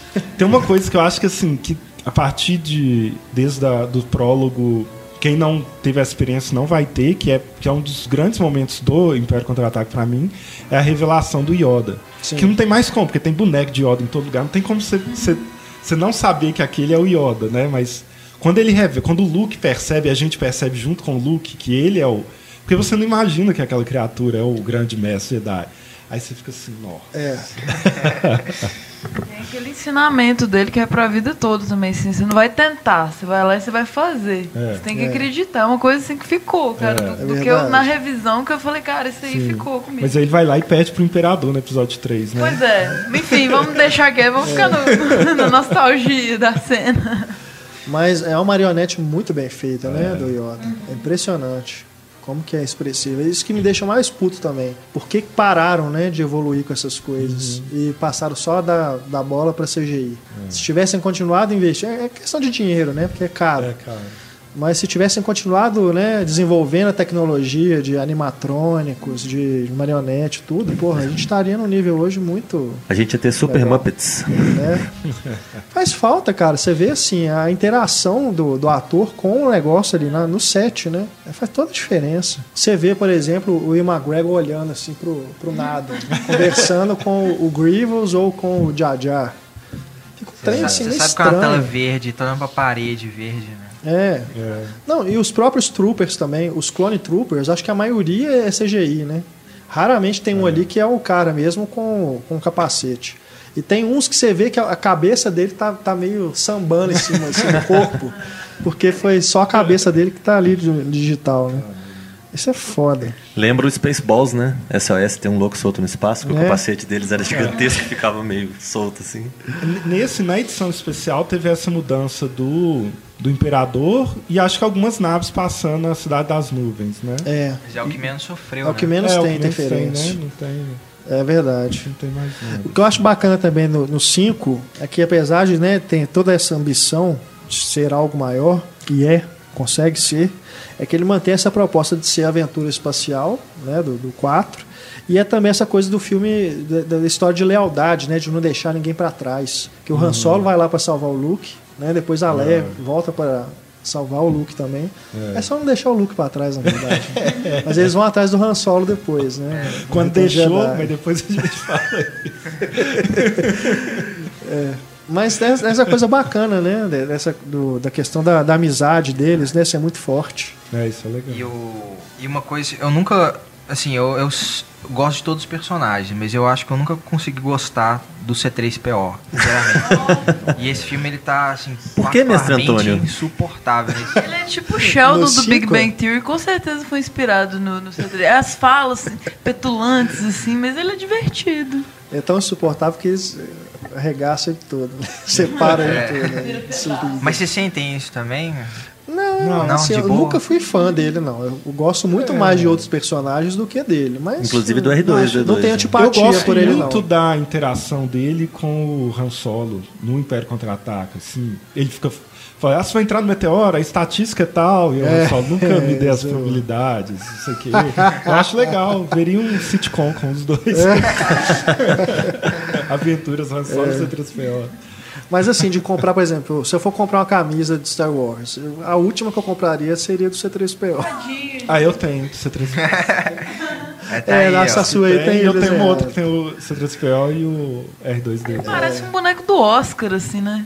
Tipo... Ele foi inspirado naquele do Metrópolis, é. né? No, Sim, é, isso, isso.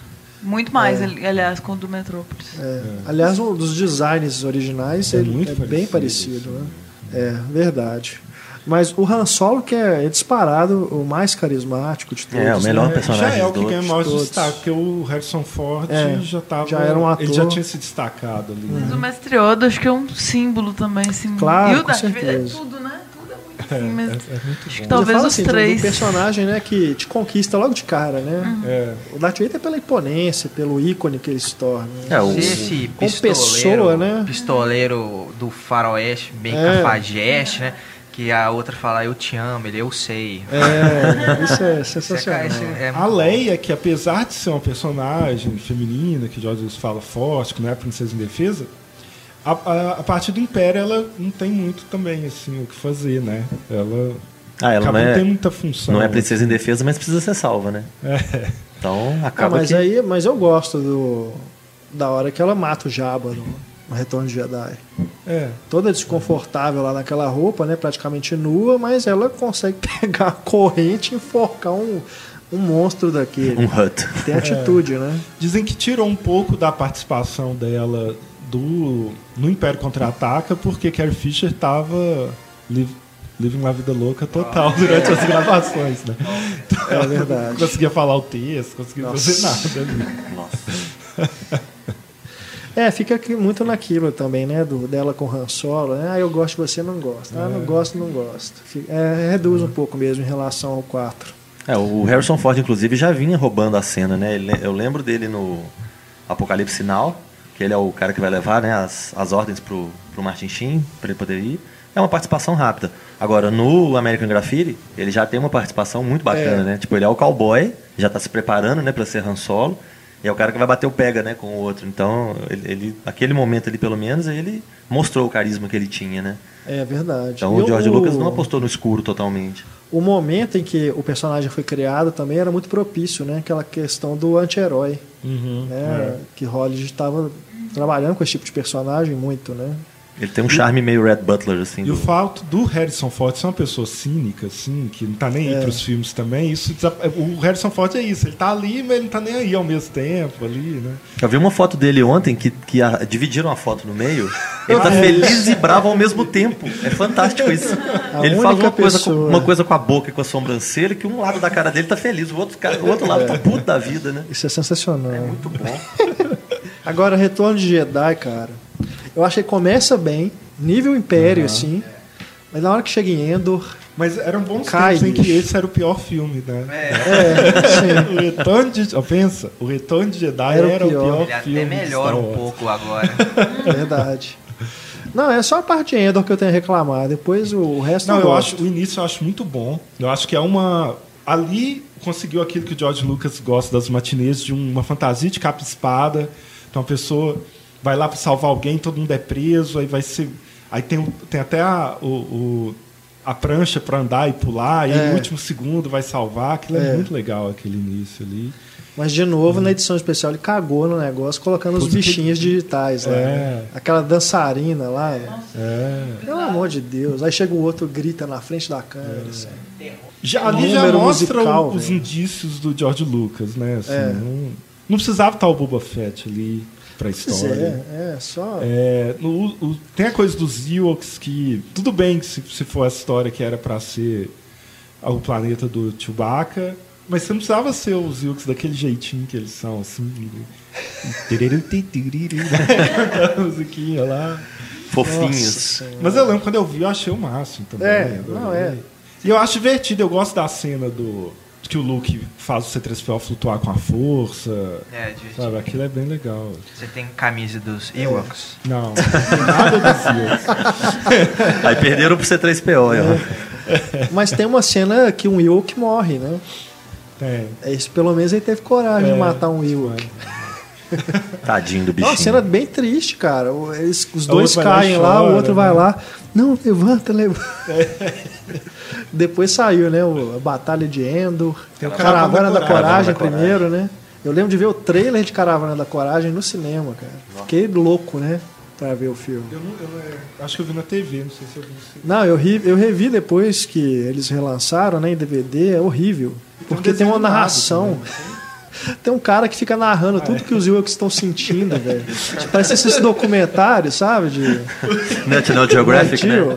O leão agora prepara para atacar Se fosse um filme mudo, seria interessante. Mas... Herzog narrando os Ewoks. tipo a, a Guerra do Fogo, né? Que é o é, história, né? Uh -huh. Assim. Exato. É, é interessante porque os droids todos se comunicam, né? O, o R2, por exemplo, se comunica e obviamente a gente não entende 100% do que, que ele está falando, mas dá para pegar muita é. coisa, né? Daria para entender os Yukes sem precisar da narração do Herzog, né? Não, é. Eles não são irritantes como os Gungans, mas, cara, o clima é, tra, traz uma coisa leve para um momento assim da história que tá uma tensão geral, velho. tipo, é, aliás, algo que também que eu não, não compreendo bem. Como que foi rápida a reconstrução da Estrela da Morte, né? Porque não, é. do primeiro, do, da primeira Estrela da Morte, levaram o quê? Uns 30 anos ali para construir. Mas eu acho que era ao mesmo tempo, não? Eu acho que a ideia é, que estavam. É, Estrela da Morte 2, né? Construindo uma e a outra. Ah, tá. É, só se for.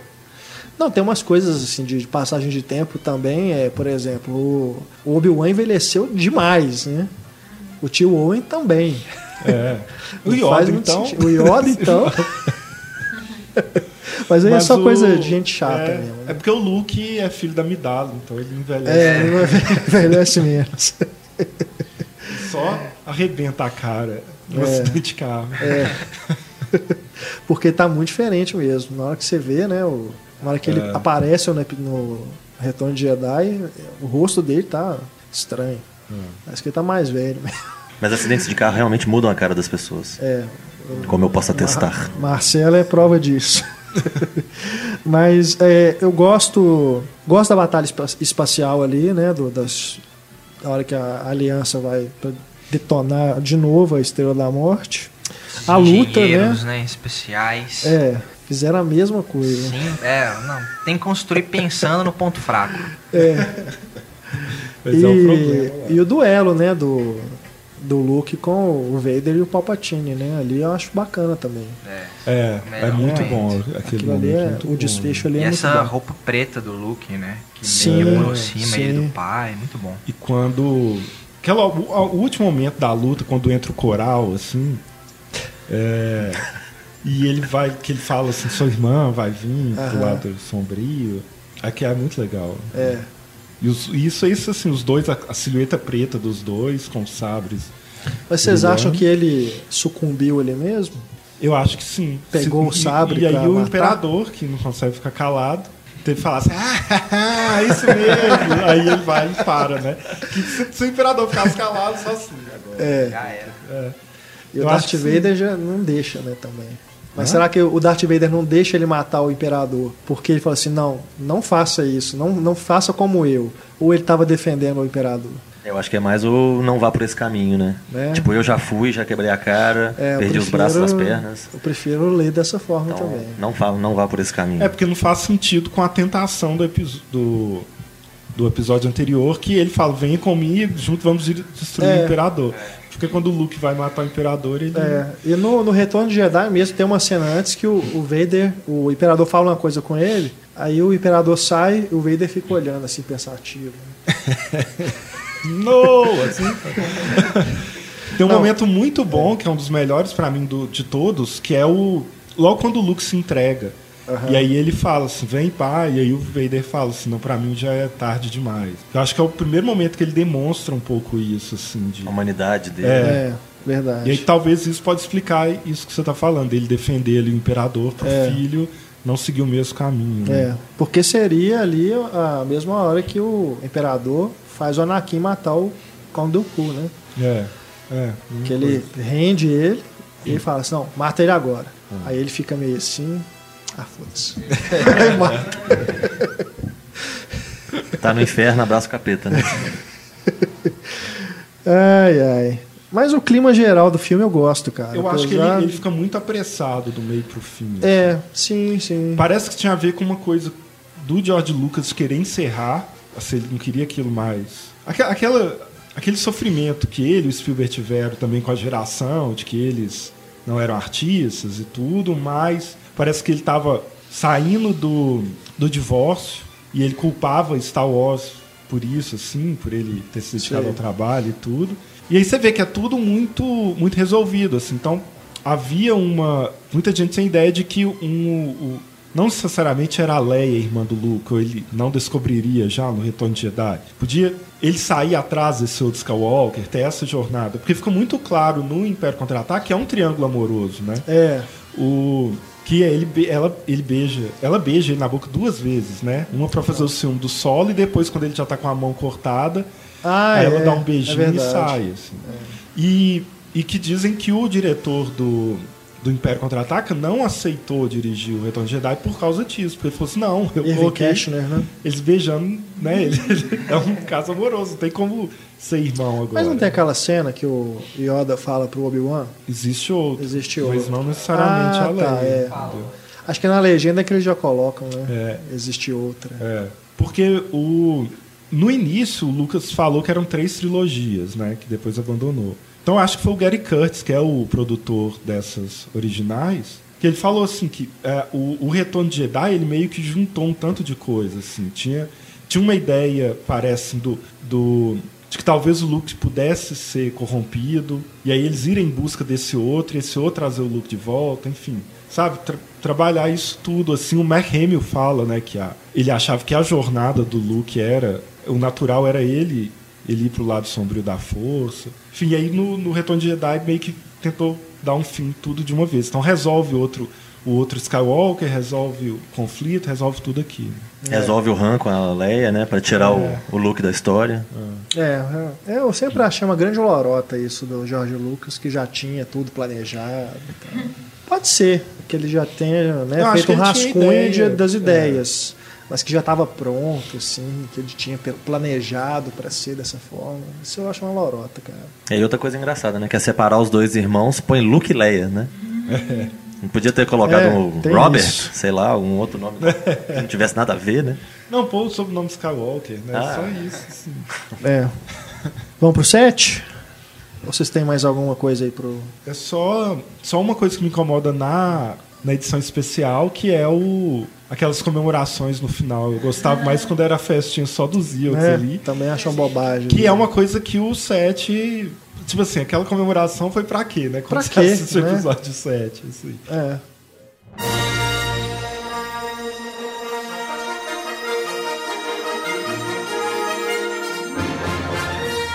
Bom, episódio 7, o Despertar da Força, né? Iniciando uma nova trilogia, é, com bônus de filmes entre um e o episódio e o outro.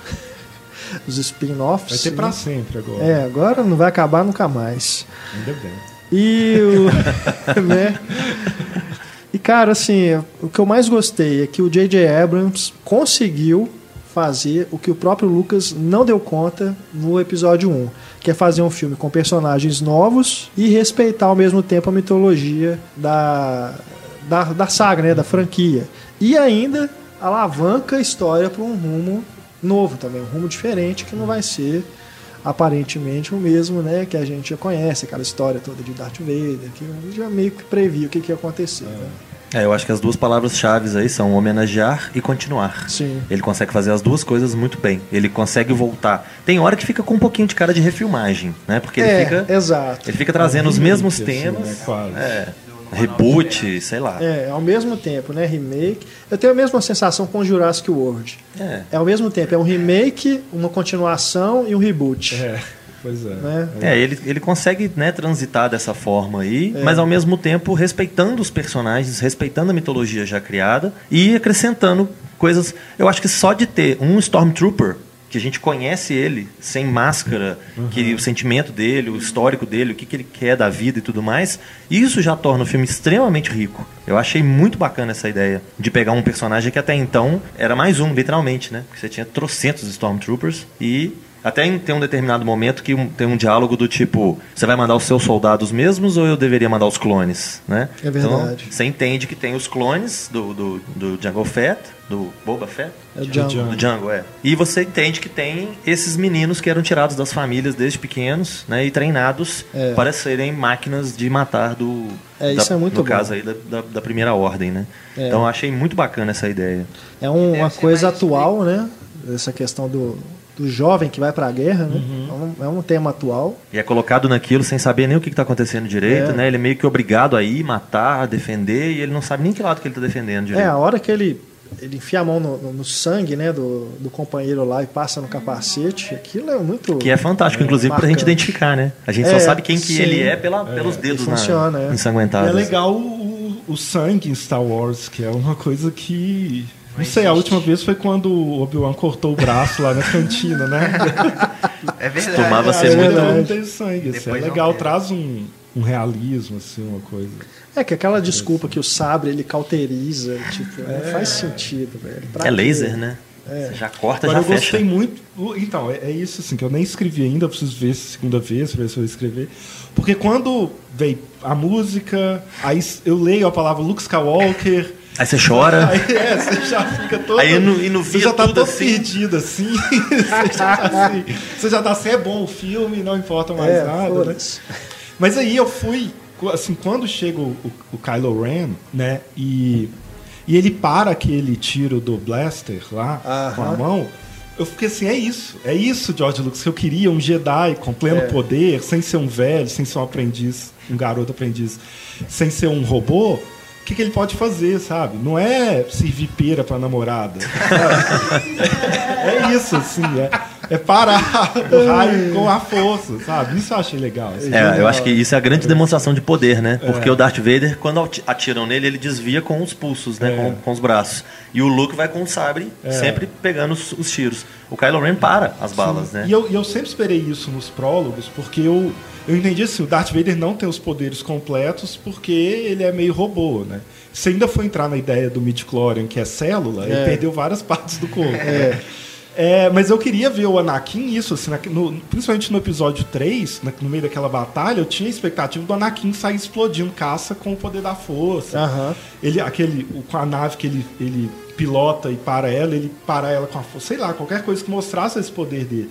E é isso que a gente falou, eles ficam só no sabre, é só isso, né? E, a, e esse agora eles usam a força de uma forma muito, muito interessante. interessante. E mesmo assim, eu ainda fiquei com a sensação de que foi mostrado muito claramente que o Kylo Ren é, Kylo Ren é extremamente maturo, uhum. né? Até é, pelas demonstrações é... de raiva dele, Sim. pelas frustrações que ele não consegue se segurar, que ele destrói tudo, até o próprio fato de ele não ele não tem a noção do tanto que ele domina a força. Porque se ele tivesse a noção, ele teria feito muito mais é, coisa. Ele é, teria matado um tanto de gente logo de cara, assim, olhando pra pessoa. E, ele, e, é legal isso dele, dele ser dividido com a luz também, né? Isso a, é tentação ser o contrário. É, assim. agora, é aí eu acho que seria interessante a gente ter uma noção do que, que aconteceu, né? Porque fica uma forçação de barra um pouquinho. Mostra que ele, logo de cara, ele é muito mal. Ele manda matar todo mundo da vila, e ele é o cara ah, sanguinário. Acho que alguma hora eles devem é trazer prólogo, isso à tona. No, prólogo. No prólogo. Episódio 10. Né? Episódio paralelo. É. Episódio 6,5. É. Eu li o Marcas da Guerra, que é o. É da no, do novo universo expandido, é o livro que se passa logo depois do Retorno de Jedi. E é legal que ele desconstrói essa coisa da. Ele começa com o pessoal derrubando a estátua do imperador, e aí já vem Tropa do Império fuzilando todo mundo, assim, acabando com aquela Aham. festa que a gente vê no finalzinho da, da edição ah, especial do Retorno de O rei morreu, vida longa ao rei. E aí é muito legal, assim, o, o, o livro, assim, ele não tem uma história tão interessante, está apresentando, ele, eles passam, são personagens, o personagem mais famoso é o Ed Antilles, mas que ele está preso e aí é um grupo tentando resgatá-lo, assim. E aí eles vão trabalhando o, o pano de fundo que é legal, assim, a gente vê que tá tá uma guerra civil, a República está voltando, estão refazendo o Senado, mas tem o, uma resistência do Império, assim, com algumas poucas naves imperiais que sobraram. Então, aí eu acho que isso vai ser isso tem que ser melhor explicado, porque no filme tá o que é a primeira ordem, é, o que é a tá resistência. Tá super bem estruturado. Né? Mas pela, pelo que a gente vê, assim, do, da referência ao nazismo, principalmente no discurso que tem lá do Donald Gleason, né? e, e, a, e eles chamarem resistência, me parece uma coisa assim, quando os nazistas invadiram a França, tinha a resistência francesa que... Entendi. Que, então, assim, você tem uma república, mas você tem uma tentativa de golpe uhum. do império, né? E, e, tem esses soldados. Eu imagino que seja isso. Mas... É, pode ser. É, às vezes o a trilo... até, até então era a Primeira Guerra Mundial, agora a gente vai ver a Segunda Guerra. É, pode ser.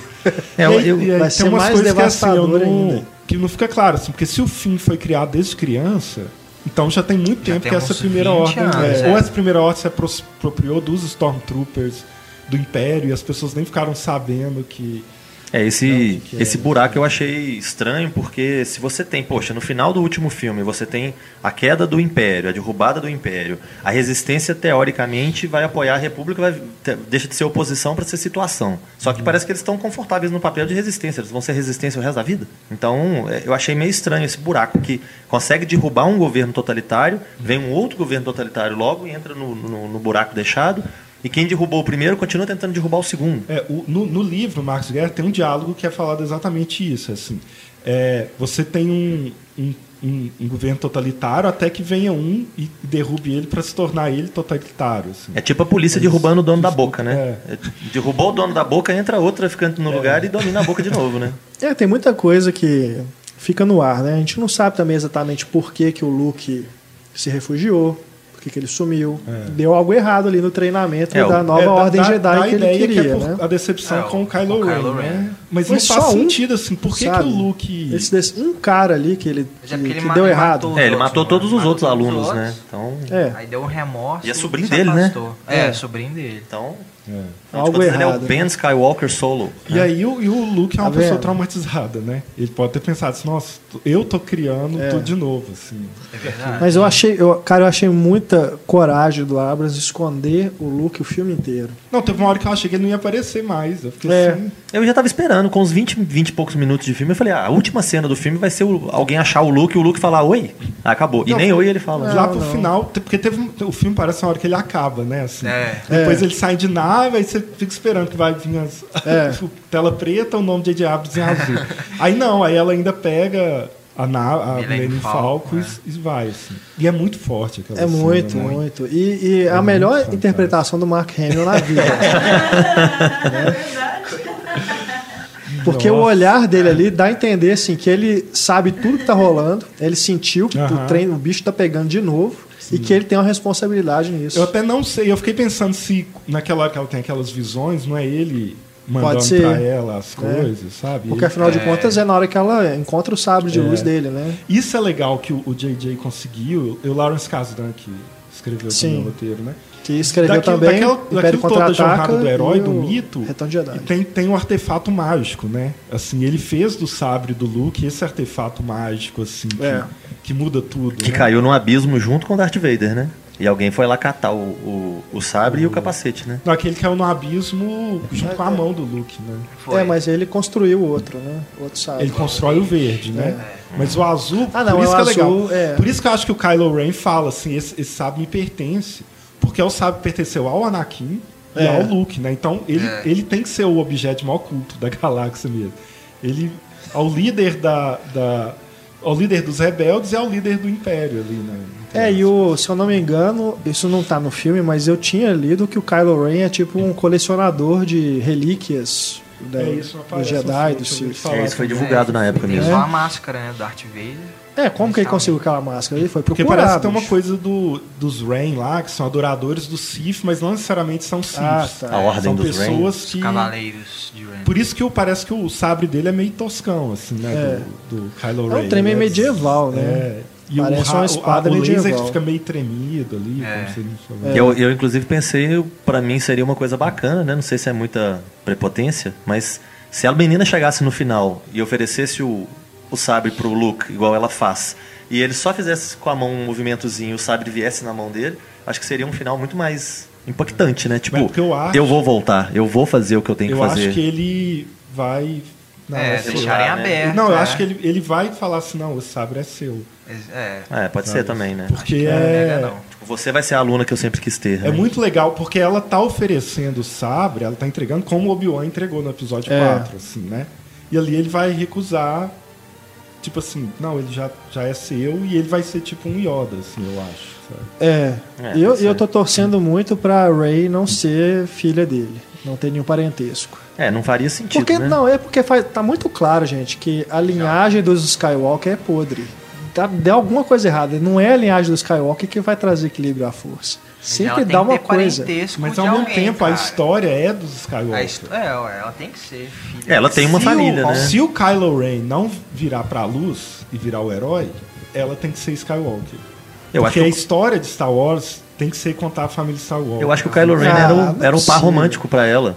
Perfeito. Eles aí pode ser juntos. que ela não tenha parentesco, mas aí eu acho que o Kylo Ren vira do bem. Ela pode ser filha do Obi-Wan, por que não? Ou do Yoda. Neta, né? Aproveitando esse gancho, assim, né? isso não me incomodou do Yoda, pai. Isso não me incomodou, mas eu ouvi críticas em relação a isso, assim, queria ver de vocês que conhecem mais, assim, vamos dizer ah. assim. Porque ela não foi treinada e ela tem a força. Ela total tem a força. Ela é o He-Man, né? Pois é. Então, e, e, não teve um treinamento nesse último filme. Eu adorei o filme e tal, mas isso incomodou você? Essa questão isso do, eu acho que... Não, assim, eu achei é, foda Ressalvas isso. Jedi, sabe? Eu não, achei não muito... tem um treinamento, então anula Isso mostra o tanto que ela é forte, o é. tanto que a força é forte nela, né? Alguma Até hereditariedade então, aí, né? Tá nisso. Até então, o... nenhuma, nenhum Jedi tinha uma força tão forte é. assim que a ponto dele não precisar de ser treinado. O treinamento do Luke, por exemplo, no primeiro filme, o Luke coloca o capacete para ficar cego e vai, né, defendendo dos, dos raiozinhos. Você mostra uma evolução, ele tá pegando na coisa mais ou menos, né? Ele tá caminhando. A menina já chega mais ou menos andada, né? Ela tá meio caminho andado. E ela consegue bater é. no cara que supostamente era o herdeiro do Darth Vader, né? E olha como que isso é, é atual também, essa coisa do autodidatismo. Tô forçando a barra. As gerações Não. que nascem com tablet É. assim já estão sabendo de tudo. Eu, Eu tô também achei forçando a isso. barra, mas tem eu percebi cara. isso também, eu defendi. É meu isso. sobrinho que chega ué. na televisão e passa o dedo. É, é desse Né? jeito. Muito É, bom eu acho colocar que esse o- novo, assim. O que eu entendi É, é, que quando ele tenta ler a mente dela, ele desperta ali a força nela, assim. Que ela já tinha em coisas que ela não, não, não consciente, né? Era É. físico ali na agilidade dela. Que aí ela consegue se proteger e aí depois ela vai, Mas vai aqui- convencer o Daniel Craig a, a libertá-la lá. E no final, Isso que é é genial, quando eles né? estão lutando e ela para e fecha o olho ali, eu acho que é a atualização do Luke quando ele desliga o aparelho do X-Wing Pra usar É. a força. pra usar a força. Ele tá é quase sendo possuído ali. Então ali ela. Como se a força entrou no corpo dela e ela tá fazendo aquilo. E aquela, instinto a personagem ali, da Lupita fala com ela isso, né? Ela, ela é a nova Yoda, né? Aquela personagem. É. Que ela fala isso sobre a força, né? Com ela, depois que ela tem aquela viagem lá, que ela encontra o sabre. Ela fala isso, né? Que a força é algo, né? Aí, aí retoma, nega né, os midichlorians e retoma aquela filosofia É. da força ser algo, né?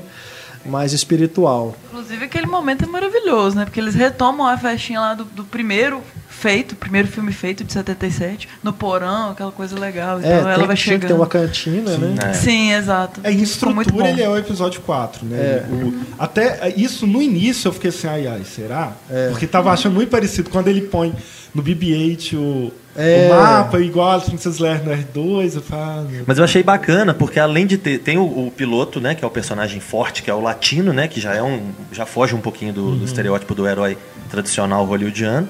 E você tem na o menina. robô obeso. Você tem. É, o robô é um dos personagens mais expressivos do filme, É. né? Que ele se comunica muito bem. Ele todo é mundo rachava bom. de rir dele o tempo O todo robô dentro tem do até cinema. um negócio de curtir, ó. Ai, Esse aqui. é demais aquilo.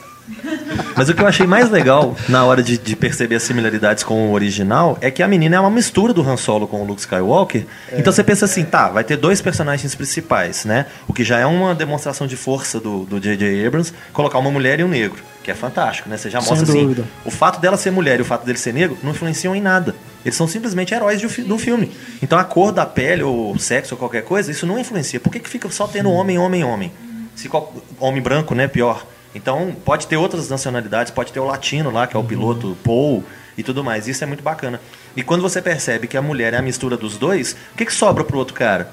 O outro cara é uma criatura totalmente nova. É. Né? O, o Stormtrooper, o Finn, é um personagem totalmente novo. É ele não verdade. tem um paralelo. Ele não tem um paralelo. Você não sabe de Isso. onde que ele veio, o que, que ele está copiando ou qualquer coisa assim. Então E isso, é- é, isso é, é bacana porque inova, né? E é muito legal isso, que ele vai salvá-la, ela se salva sozinha, bate todo mundo, aí ele sai correndo de mão dada pra ela, ela fala, eu consigo correr sem dar as mãos. Né? Isso eu acho que é, é o conceito. É um, esse filme é um exemplo fantástico de tudo que foi estudado sobre indústria cultural, sobre aqueles alemães que estudavam aquele trem todo, que é ao mesmo tempo que você tem a repetição, você tem a inovação. Você precisa tirar as duas coisas, porque a repetição mantém o interesse, né? Acaba que é o mais fácil Fiquei- de fazer. Eu fiquei incomodado com eles terem explodido a Estrela da Morte, assim. Eu, eh, nessa questão de ser referência e tal, de ser um remake e tal. Achei A- que a eles. Starkiller? É, achei que eles não precisavam ter explodido a Starkiller, que era 10 vezes maior que a Estrela da Morte, Uhum. né? É. Mas aí ao mesmo tempo tem a metalinguagem do Han Solo falando, ah, não, é- essas coisas sempre tem um ponto fraco e tal. É. Aí você. Ah, Ele não, fala do compactador de lixo também. E foi- mas foi Tem umas a- piadinhas, né? Quando eles coisas- entram dentro da Estrela da Morte, foi o que me fez adivinhar o destino do Han Solo. Porque foi na hora que eu saquei É. assim, tá sendo igual, então ele é, É. o Obi-Wan aqui. É. né? É. É, na ponte ali dava claro o que, que ia acontecer já, né? E é muito bacana essa Uma rima visual bonita, é. com, com o original, Mas né? eu não sei quanto a vocês, mas pra mim quem morria era o Chewbacca. Pelos trailers, assim e tudo. Eu chorar ali. Eu tenho até que Eu não rever esse fiquei pensando trailer. que alguém ia morrer assim. Eu não. fiquei pensando que alguém ia morrer, mas Não, eu não, eu- pensei, eu não pensei que fosse o Chewbacca, não. É porque eu tenho que rever esse trailer. Mas tem uma cena que no filme é a hora que a- eles estão lá na neve e a Ray é, bota a mão em cima do Finn, né? A hora que ele tá machucado lá, e olha pra cima meio que chorando. Cara, eu juro pra você, eu, eu vi essa cena no trailer, era o Chewbacca que tava deitado, que tinha uns pelos assim, ó, levantados. Ah, Essa cena. Eu, não sei se foi tipo, ele jogou né? isso É um- assim pra é um tipo casaco, deixar isso na é. mente dos fãs. Tipo, oh meu Deus, Chewbacca vai morrer. Essa cena, é como eu vi um, um casaco, uma jaqueta meio marrom, eu achei que era justamente o Han Solo, que ela tava O Han chorando. Solo? É. É, pode ser coisa Eu já assim, fui de devaneio de, de emoção de estar vendo o trailer. No final não era nenhum nem outro, né? Era o John Boyega lá. É, não tinha nada a ver. Aí eu vou te falar que essa questão de emoção, eu deve ter pelo menos uns cinco momentos no filme que eu fiquei com o olho meio marejado, porque tem não, muita coisa. Que mostra a Millennium Falcon. Nossa, Nó? E é ah, tão bem construído, né? Ele tá Todos no meio da ação, aí ele fala da sucata, você não, você não, não saca, sabe, porque é. você está envolvido ali. Aí quando vira a câmera. É igual ser sentido, né? Depois Todos que você assiste momentos. pela segunda vez, faz sentido, né? É. Você vê tudo se encaixando, né? É, isso, isso o Abrams fez muito bem. Todos os momentos em que ele vai jogar para você, né? Uma homenagem ele faz isso sim. É. A hora que, que o Han Solo vai entrar com o Chewie, né, na, é, na nave, é que a gente já viu no trailer aquela cena, e ele constrói aquela. Agora é aquela cena, gente, ó. ele vem com a câmera assim pra porta, você já sabe, os dois vão entrar agora. É. Também é metalinguístico, né? Tipo, eles estão voltando a Millennium Falcon depois de anos, né? Tanto que eles falam We're Home. E a gente também tá voltando a ver depois de anos, saca? Para o nosso terreno, que é a casa, é. né? É muito bacana Outro isso. momento que me empolgou igual da Millennium Falcon é no final mesmo, quando ele. O Kylo Ren fica tentando pegar o sabre que tá não... no chão e ele passa direto por ele, assim. É. A, a menina pega. pega o sabre e fala, né? Solta aquele palavrão. Essa hora eu achei muito foda, porque assim. É, é, é o momento que para mim mostra assim, ó, ela é a sucessora do Luke. É. E você hum. tem essa emoção, tipo, é uma mulher, cara. Sim, então isso que É uma mulher assim, que vai ser a protagonista dessa um porra. Um empoderamento feminino total, assim, ela com Genial. Ali, né? Aquilo eu achei genial. É um é, momento, assim, que me emocionou da forma mais inusitada, sabe? É, eu, eu vi assim, nossa, que foda isso. É, ela e a, a, a mulher lá do Mad Max, né? São as mais poderosas do cinema desse ano, né? Muito foda. Ah, sim. A Charlize Theron. Ah, furiosa. É, é furiosa. A Gwendolyn não tem uma participação tão grande, deve ser explorada nos próximos, né? Mas é. ela também segue a linha do Boba Fett, que também não tinha é, muita participação é, dos achei, outros. mas, mas era o personagem com o melhor visual, é. né? E falaram tanto desse personagem, vende até óculos 3D é. dele e o personagem. É. Eu também achei que teria mais. O, o Paul, o piloto, né? Eu gostei, mas acho que ele é um herói Dá mais romântico. um tempo pra é. desenvolver ele mais. Por, é. por enquanto, pra mim é um cara bacana. É um então eu acho legal. ele gente boa demais. É. Você queria ser amigo dele? Sabe, sabe assim? Tomar uma cerveja com ele? boa demais. Não, e esse cara, é outro final, que dos trailers eu, eu imaginei outra coisa. Eu imaginei que ele ia pro, pro lado negro. Pô? É. Sei, pelos trailers, assim. Porque os trailers, eles não, não contavam história, né? Era simplesmente. É, pelos trailers eu pensei isso também. Teaser estendido, né? Uma imagem assim, jogada assim, uma, sem, sem ser na ordem e tal. Uma agenda escondida, né? É, Tinha um motivo por trás. Que mostrava aquela hora que ele é torturado, né? E depois o, o, o Finn encontrando com ele, assim, olhando meio estranho. Aí eu achei assim, tem alguma coisa aí que tá mal explicada. Mas acaba que não é nada disso. Eu acho até bom, né? Ele continuar sendo esse, esse cara bacana, né? Íntegro, né? Ele é o símbolo do herói, né? Porque é, é, é o contraponto ao Han Solo, né? O Han Solo sempre foi o cafajeste, sempre foi o cínico. É. Que apesar de ser o herói de ajudar a causa, ele é um cara que teoricamente quer dinheiro, né? Sim. Ele entra na história por quê? Porque a princesa Leia que ele vai resgatar é rica. É. É princesa. É. Né? Agora o pessoal lá que a gente gosta, né, do Operação Invasão, tá lá, mas o J.J. Abrams não usa os artes. lutar, é, né? o talento é marcial dos caras. É verdade. Talvez, Só correm e são comidos. É, né? talvez uma cena excluída, né? É, pode sei. ser. Aquele primeiro teaser também, tem umas cenas ali que foram feitas, parece que só pro teaser, né? Tem. Que mostra o Luke lá com R2D2. E, e tem umas frases que são faladas nos trailers tem. Na, no, na quando ela ah, pega coisa. Tá, é verdade. É mesmo. Aquela frase que a, fala assim, a, a esperança. Não, a, a, esperança não foi perdida hoje, ela foi encontrada. Tem no filme? Eu não lembro. Que fala não num dos trailers. Né? A, Massa, a Lupita que fala? Eu não sei se é a Lupita ou a Leia. É, é. Tem, tem uns flashes assim no filme que, que, que eu reparei. Sumiram. Que eu só, até, até esse momento que a gente está gravando, eu só vi uma vez na sessão da meia-noite. Eu tinha que acordar às 5 horas da manhã no outro dia. Nossa senhora. Então minha, minha mente assim já não estava muito bem. Eu vi num sábado à tarde que... de frente para pra tela, assim. Então tem umas coisas assim que eu meio que esqueci, sabe? Eu sei que no trailer que não tem no filme é o, o Kylo Ren chegando andando na neve, né? De costas e é. ligando é, o sábio de luzes. É, Primeiro é. ele inteiro e depois Sim, eles não tem no filme. Eu acho que os trailers fizeram muito bem o que é vender Star Wars. Sim. Porque desde o início tá muito ligado à nossa imaginação, né? O que, que a gente faz com aquilo? Se assim, Cria várias uma imagem e a gente criar a nossa história e fazer isso tudo ali. E esses trailers foram isso, eles mo mostravam os personagens, algum tipo de interação, mas é. e a gente criando assim. Cada um chegou lá com uma ideia, com, com uma expectativa, ideia. né? E todo mundo e, e o, o, mais legal é que a expectativa foi quebrada positivamente, né? É. Isso aqui é, é bacana. A gente foi surpreendido. É, Agora... eu, já, eu já esperava que fosse uma coisa bacana, porque eu, eu pelo menos, gosto muito dos dois Star Trek. Eu sim, acho que sim. o trabalho foi muito bem feito, a missão foi muito bem cumprida. O Super 8, eu achei um filme fantástico. Gosto muito. Gosto muito dele. Um Até o Missão Impossível. Um filme muito subestimado. É, eu acho que ele ainda vai ficar. As pessoas vão gostar mais dele. Vai virar cult, né? Daqui a uns 20 eu anos. Acho. E falando em JJ, o Flair tem sentido aqui, né? Tipo assim, é, é na, na não hora me incomodou ele, de jeito é, nenhum, cara. É porque na hora que ele trava o, o raio, né? Aquele é. blast, aí realmente dá o, o, o, flare lá. E depois na, na Star Killer, quando dispara é. também. Aí eu nem, nem me lembrei, assim, cara, de, do flare me incomodar por causa do J.J. Abrams. Agora, Agora só, só completando, vocês falaram do J.J. Abrams, é, eu, eu gostei porque assim, o meu temor quando ele foi contratado é dele fazer o que ele fez no Star Trek, tipo, sem respeitar aquelas coisas tradicionais, de tipo, ter a cortina para fazer a transição da cena, sabe? Essas coisas assim que fazem parte da da gramática de Star Wars, né? Mas ele respeitou tudo isso e ao mesmo tempo fez o filme dele, essa coisa mais é. vibrante, mais moderna, né? Que ele deu a cara dele, destoa né? totalmente daquele cinema quadrado que o George Lucas faz e, no, nos episódios 1, 2 e 3. E mesmo que os diálogos continuem não sendo nenhuma beleza, nenhum Shakespeare nem nada, os atores têm um nível muito melhor. Então, é. aquilo saindo daqueles atores, eu achei bem melhor. Sim, são melhores, melhor. ainda assim não são uma pérola, né? É. Mas eu acho que os atores fazem com que o diálogo saia melhor. Sim, sim. Eles devem ter tratado com mais naturalidade, eles né, souberam trabalhar melhor o diálogo do que simplesmente ficar repetindo aquelas então, falas todos horrorosas. muito bem, né? Sim. E essa menina. A Daisy Ridley é foi a grande descoberta né, do é. filme. Verdade. É o, primeiro, é o primeiro filme, filme dela, né? É. Ela fez só séries, participações especiais em séries. É, o, é. o, John Boyega faz muito bem a parte dele, né? No, desde o Ataque ao Prédio eu já gostava dele, ele já era uhum. uma figura bacana. Ele é, é um alívio cômico ali, né? É, não, a hora que ele fala, você vai conseguir, você vai conseguir, ah, eu sei, não, eu tô falando pra mim. não, Adam Driver também, fantástico. Tem o é. vilão que a gente vê o rosto dele, né? É. O Adam Driver, pra mim, ele tem uma cara de menino mal criado que perdeu o Danoninho e ele ficou revoltado. Que encaixa né? no personagem. Que encaixa, muito bem. Perfeitamente. Né? Na, na, na imaturidade toda dele que ele demonstra. Ah, é. próprio, ali mostra que o próprio uso da máscara é uma imaturidade. Ele tá querendo ser o Darth Vader sem precisar de usar máscara. E o pai manda, né? É. Tira. Tira essa máscara, você não precisa e isso é dela. é legal, como que... Eu, aquilo de como que as lutas, os momentos são...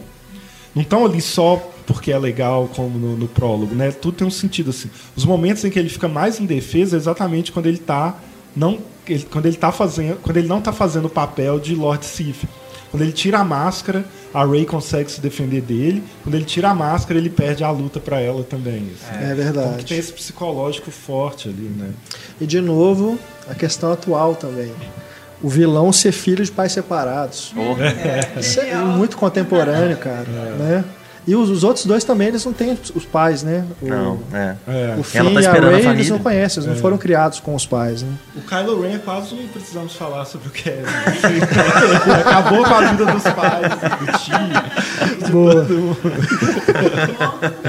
Até parece, né? É. Até lembra. Agora, fica, fica a dúvida também, o que, que o Han Solo fez, né? Porque assim, a gente gosta dele, mas é um filho da puta, né? É, Porque ele foi um pai desgraçado pra ter um filho que se virou assim, contra pô. todo mundo e a mulher dele não quer, não quer saber dele, né? É. Então, realmente, culpa no cartório ele deve vai ter, ter né? um, um, do, um dos spin-offs vai ser tipo um filme de relacionamento, assim, do Han Solo com a Leia, da família, assim, o que, que deu errado. A família disfuncional. Porque ele preferiu o Chewbacca, né? É. Agora, eu achei mal feito o. É Snoke? Snoke, Snoke é. Que no final eu falo assim, tá, eu aceito que revela que é um holograma, né? É. Mas eu fiquei vendo parecer aqueles gigantes do Brian Singer, do é, João é. Pé de Feijão. Achei isso, não, não é possível. Disney, vocês será fizeram que ele Hulk. É será que ele é gigante mesmo? tanta coisa digital não, legal. Não é, não é, gigante, a ideia é da, da cara do Palpatine aparecendo, né, no, no Império Contra-Ataca. É. Só um holograma mesmo, mas acho que não é gigante. Não. É, a ideia é, é causar a grandeza, conversa né? com os anteriores também, que tem essa característica assim, de uma projeção mais limitada, talvez? Acho que é porque ele tem que ser é. a figura do líder supremo. Tem duas pessoas fortes, né? Que é o, o Donald Gleason, que é o líder político, e o Adam Driver, que é o líder da força, né? Digamos, do militar, exato. Então, para você ter uma figura que domine aqueles dois, você precisa de ter uma, uma imagem forte, né? Então ele expande provavelmente para ficar parecendo maior, mas a, a, impressão que eu tive não era que ele era um gigante, era que ele estava sentado num trono, que ele estava no alto, num trono, alguma coisa nesse sentido, para dar uma impressão de rei, né? De ele que é o é, é. manda-chuva aqui, né? A impressão que eu tive foi essa.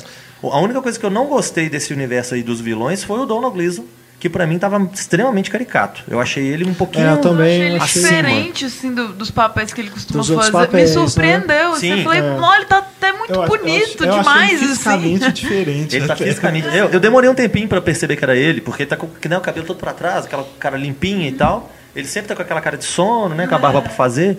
Então realmente ele tá muito diferente. Mas eu achei, assim, o, o, o, grande discurso dele ali para aquela. Estriônico, pra, né? É, nossa, muito é, exagerado. É. Ele talvez quis... seja, e talvez seja um momento que eu acho que não cabe no filme. Essa cena do discurso, assim. Né? É, ele que, eles quiseram é. colocar uma coisa muito clara do nazismo. Até então estava sendo é. tudo muito delicado, assim, Ainda muito mais que não cima. apresentou direito pra gente o que é a primeira que ordem. Que é, então, né? pra quem que ele tá fazendo esse discurso, por qual que é o é. sentido disso aqui? A gente é, se todo mundo ali é soldado dele pau mandado, pra que, que ele precisa motivar o povo? Gente, vai lá e faz o que vocês têm que fazer. Mata todo mundo. E pronto.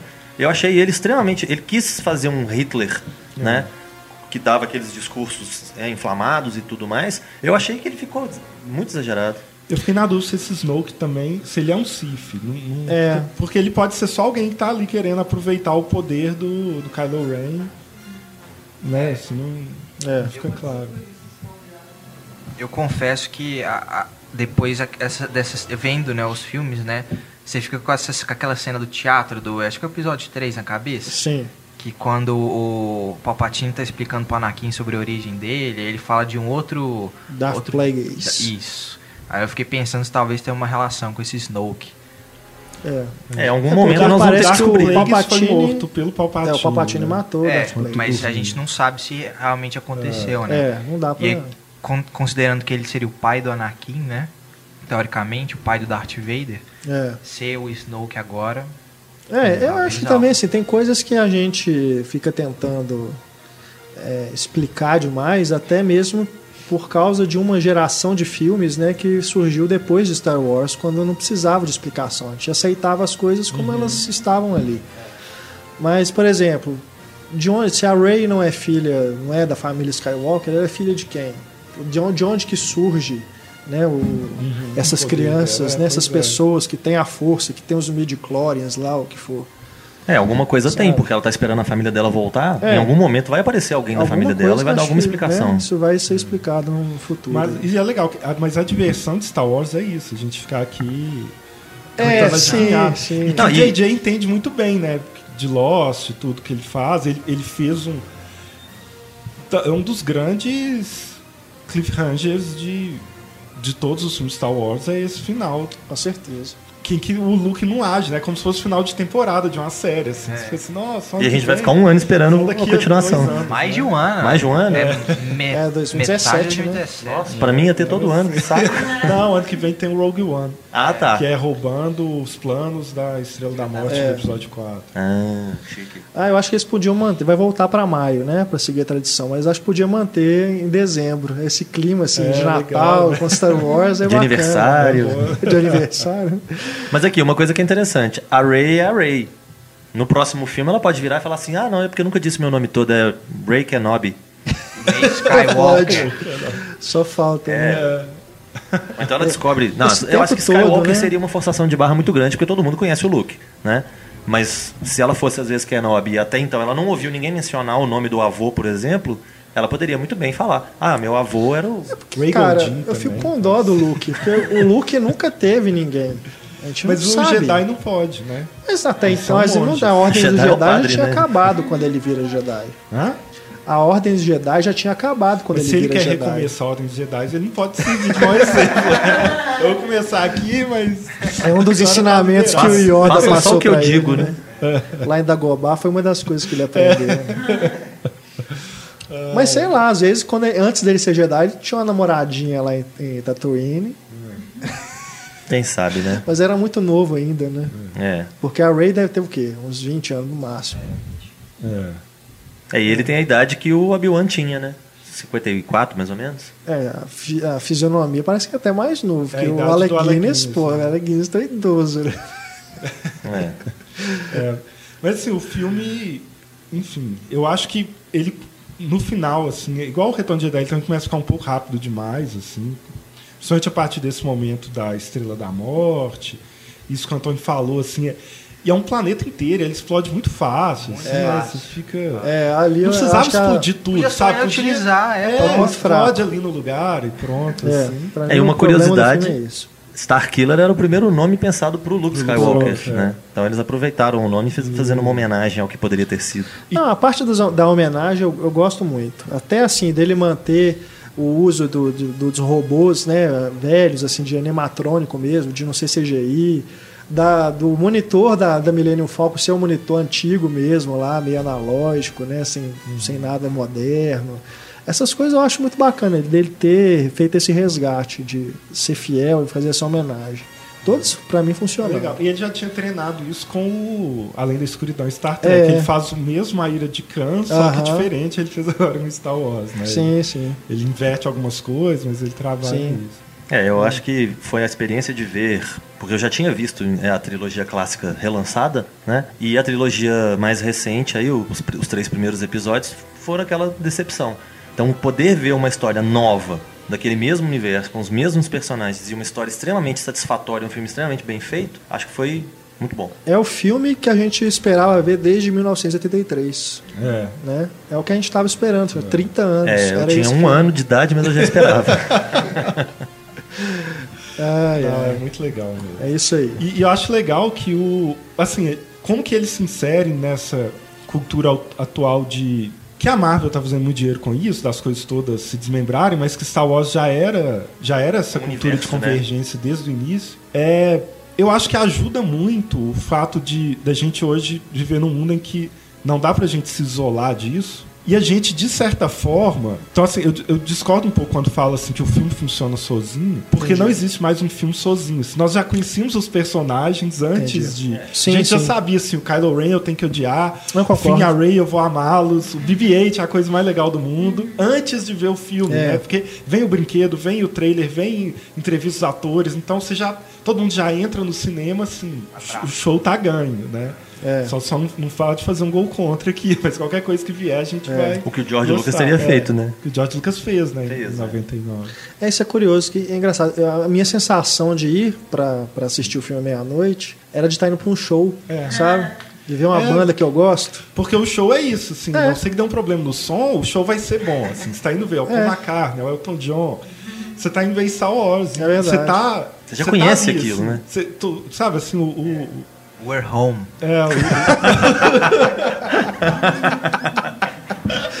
Boa, Chewie.